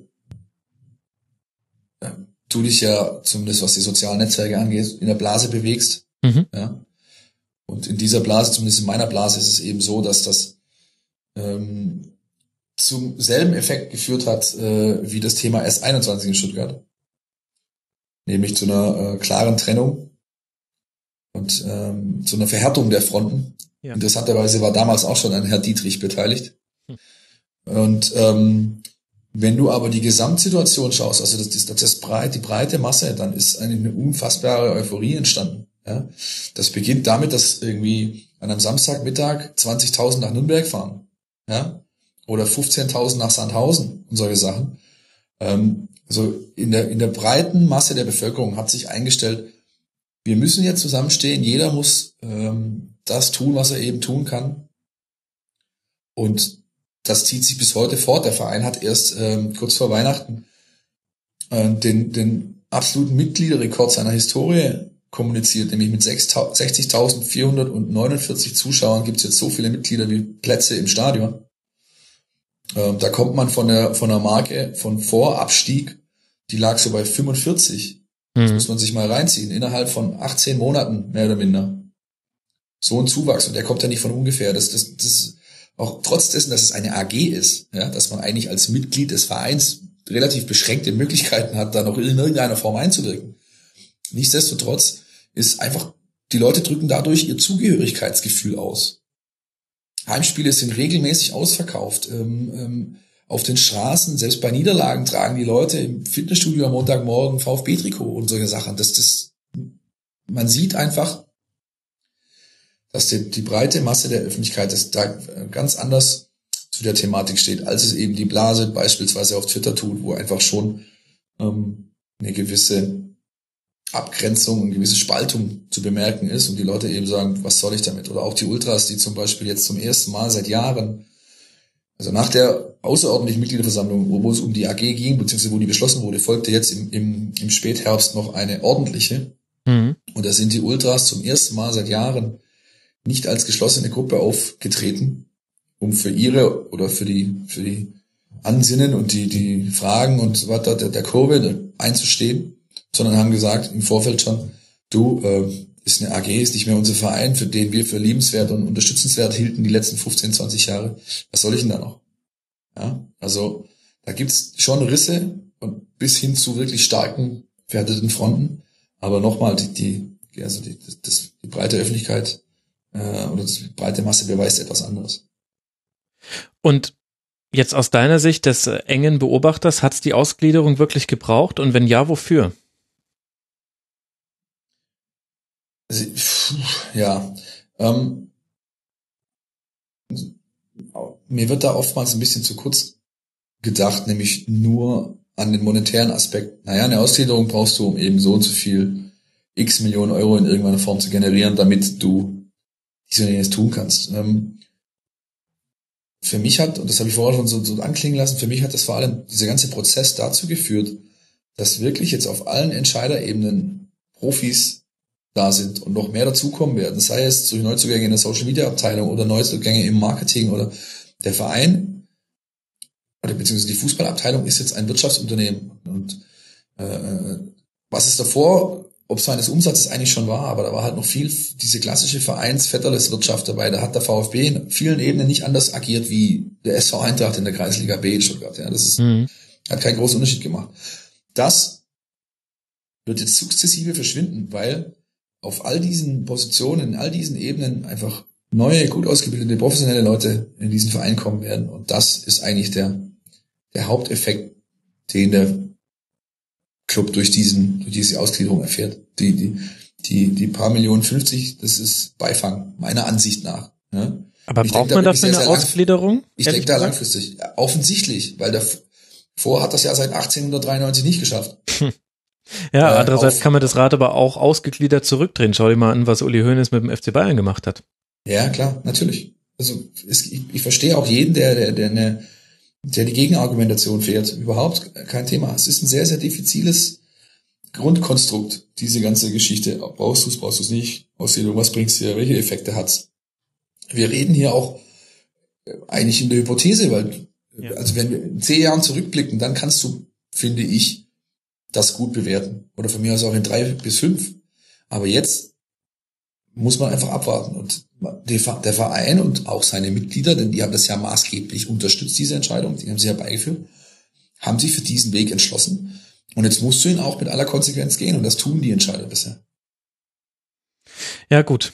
Ich meine, äh, dass es zu dieser Entscheidung kam, da würde ich aber noch so ein kleines Sternchen dran machen. Da gab es dann aber halt auch die klassischen Aktionen, die die Vereine inzwischen bei Ausgliederung machen. Ich glaube, ein VfB-Trikot konnte man kriegen, wenn man zu der entscheidenden Versammlung gegangen ist und damit zieht man dann Leute an, die sonst wahrscheinlich nicht zur Abstimmung gekommen wären.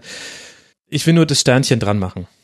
Ja, klar. Nein, es ist natürlich. Man kann da über alles diskutieren. Der Verein hat da, der hat sich eine extrem gute Marketingkampagne eingekauft. Die war schweineteuer, äh, auf Deutsch gesagt, auch von außen man hat alles in seiner Macht Stehende getan, um die äh, quasi die Trägheit der Masse zu beeinflussen, ja, weil, weil man eben wusste, ich habe diese 2000 bis 3000 Ultrastimmen und die werden dagegen sein oder ultranahen Stimmen, die werden dagegen sein. Wenn ich es also nicht schaffe, diese zu drehen, dann habe ich nur noch eine Möglichkeit, nämlich indem ich, indem ich mir den, den prozentualen Ansatz, den ich brauche für oder, oder äh, Anteil, den ich brauche für einen positiven Entscheid, den muss ich mir eben andersrum holen. Und da wurde zu jedem Mittel gegriffen. Das ist mit Sicherheit diskutabel bis angreifbar, aber so ist es nun mal passiert. Ja. Und jetzt äh, finde ich es an der Zeit, dass man jetzt mit dieser Gegebenheit, wie sie jetzt ist, umgeht. Und wenn man es mit dem Verein und mit dem Fußball des VfB Stuttgart gut hält, dann sollte man sich auch entsprechend positiv an der ganzen, an den ganzen Prozessen jetzt beteiligen. Betrifft das auch die Medien? Ja, zum Teil. Also wir machen uns nicht gemein mit dem Verein. Wir haben natürlich unseren, unseren klassisch journalistischen Auftrag. Ähm, und wir sind hier nicht die, die Haus- und Hof-Berichterstatter. und es gibt Kritisierenswertes, was auch kritisiert wird. Aber auch da sind wir in der gleichen Situation wie jeder Fan. Ähm, noch ist es zu früh wirklich abschließend zu bewerten, war das jetzt gut, war das nicht gut, sondern wir müssen den Prozess weiterhin auch begleiten und dann lassen sich daraus irgendwann Schlüsse ziehen und ein Fazit ableiten. Mhm. Ich kann mich nur erinnern, es gab doch, glaube ich mal, als es gegen den Abstieg ging, so eine Allianz zwischen, ich bin mir jetzt nicht sicher, ob auch die Stuttgarter Nachrichten da beteiligt waren, aber ich glaube, die Stuttgarter Medien, die gesagt haben, wir stellen uns jetzt für die letzten vier Spiele oder was hinter den Verein und machen eine niemals zweite Liga, war, glaube ich, die Kampagne damals. Ja, nee, ich glaube, das war sogar schon ein Jahr früher. Der VfB, der VfB hat so, so oft die letzten Jahre äh, gegen den Abstieg gespielt, da gab es mehrere solcher, solcher Geschichten. Ja, aber ist ja irgendwie ja. komisch, oder? Es ist doch eigentlich die nicht die Aufgabe der Medien. Also man muss jetzt auch nicht draufhauen, wo schon genug draufgehauen wurde oder irgendwelche kampagnenartigen ja. Meinungen vertreten. Aber ihr habt ja jetzt letztlich auch gesehen durch den Abstieg ja auch als Medien. Ich vermute mal, das Interesse an euren Artikeln im VfB Stuttgart wird auch nicht zurückgegangen sein, wenn die Euphorie auch in der zweiten Liga zumindest jetzt mal für eine Saison gehalten hat. Das heißt, man braucht ja jetzt auch nicht unbedingt den VfB in der ersten Liga. Äh, das ist sogar genau andersrum gewesen. Okay. Also ähm, wir, wir merken, äh, ohne jetzt da euch zu viel Einblick geben zu wollen, wir merken ähm, jetzt schon, dass du erste Liga spielst und damit in den nationalen Nachrichtenstrom mitspielst. Das ist in der zweiten Liga ganz anders gewesen. Das heißt, unsere Zahlen sind eigentlich tendenziell eher rückläufig, was die, was die Reichweite der VfB-Artikel angeht. Okay, das heißt, deswegen hat man natürlich ein, auch als Medium ein Interesse, einen Erstligaverein bei sich in der Stadt zu haben. Ja, aber in der zweiten Liga ging es uns besser. Also das heißt eben auch, ja, in der, in, in der, in der zweiten, als, als der Zweitligist waren, äh, der, der Verein Zweitligist war, da Ach, da, Entschuldigung, ich habe dich falsch verstanden. Ja, okay, ja, okay, ist, ist das spannend. Ja, insofern, ähm, ja, ähm, ich, auch da verstehe ich die, ich war damals ganz frisch im Hause auch, auch da, das, auch hm. da verstehe ich die Kritik, die von außen kommt weil wir da ganz, ganz schnell wieder bei dem Punkt sind, sich gemein machen. Äh, andererseits finde ich es auch für, für, ein, für, ein, für ein lokales Medium oder Medienhaus ein Stück weit legitim, dass man seinen Standort äh, unterstützenswert hält. Ja? Mhm. Und wir haben deswegen nicht auf, darauf verzichtet, Dinge zu kritisieren, die zu kritisieren waren.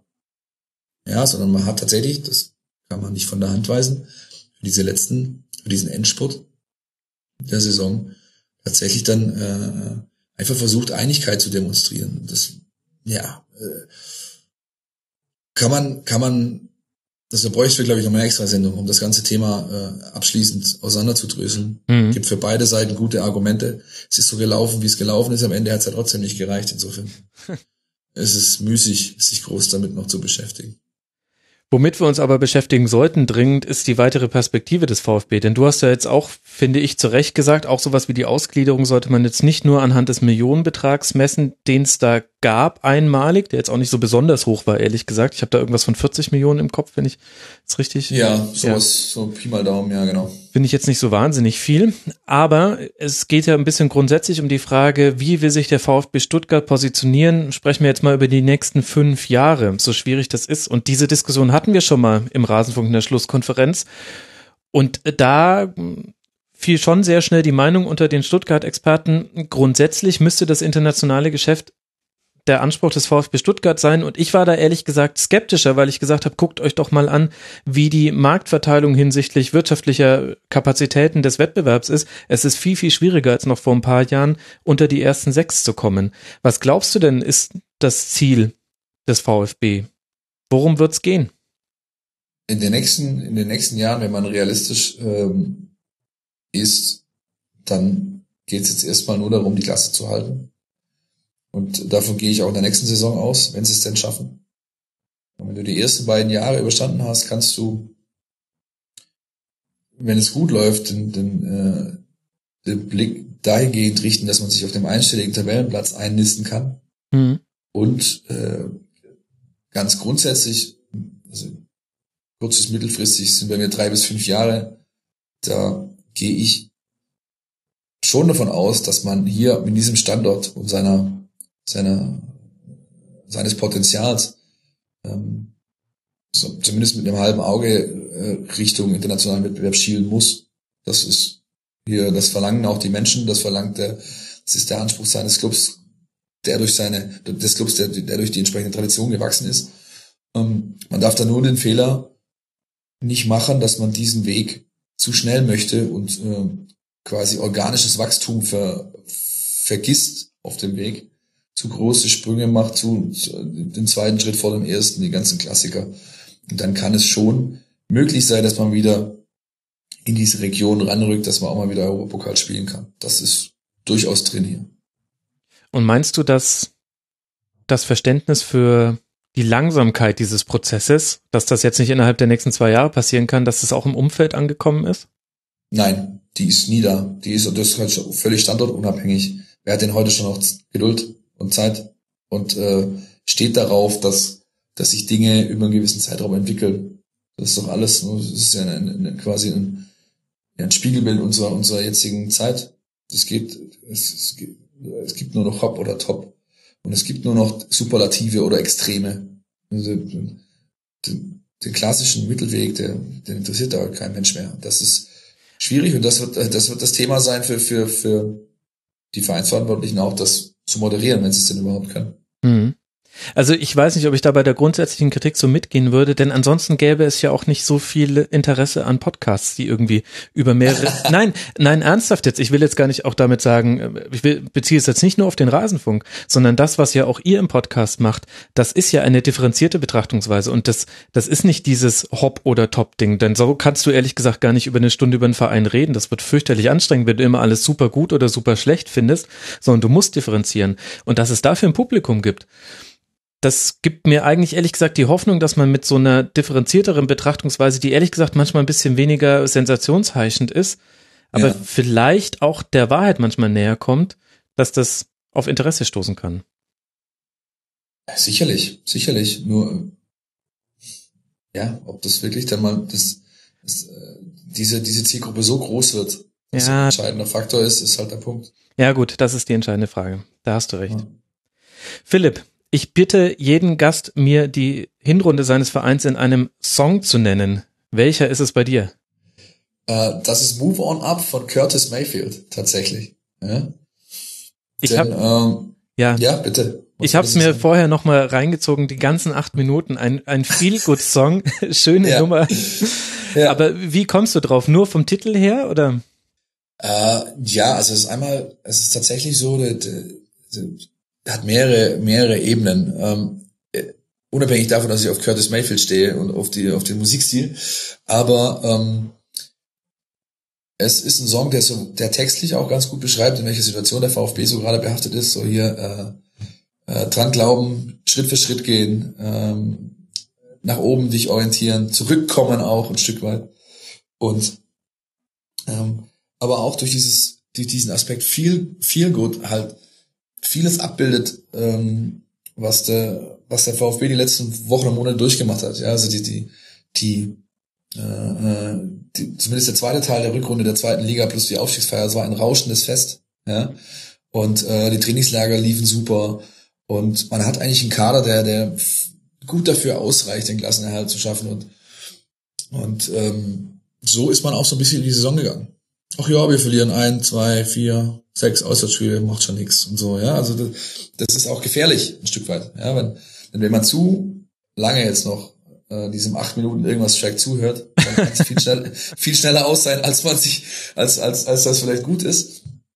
Und deswegen hatte ich äh, das Gefühl, das passt ganz gut zum VfB, dieser Track. Ja. Okay.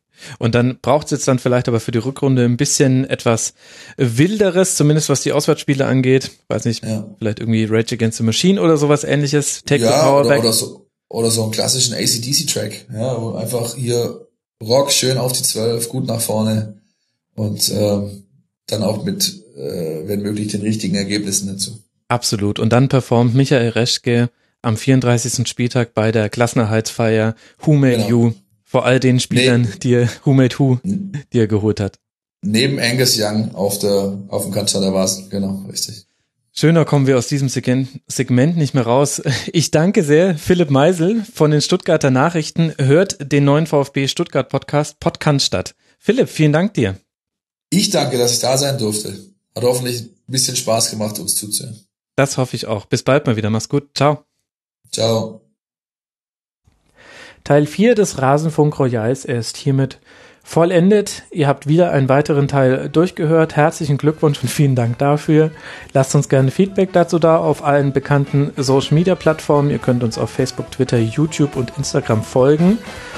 Und gerade auf Instagram kriegt ihr auch den einen oder anderen Einblick, wie so eine Rasenfunk Royal Produktion läuft und was das eigentlich alles so bedeutet. Wir freuen uns, von euch zu hören. Oder vielleicht wollt ihr jetzt noch ein bisschen was von uns hören. Dann bleibt dran. Viel Spaß. Ciao.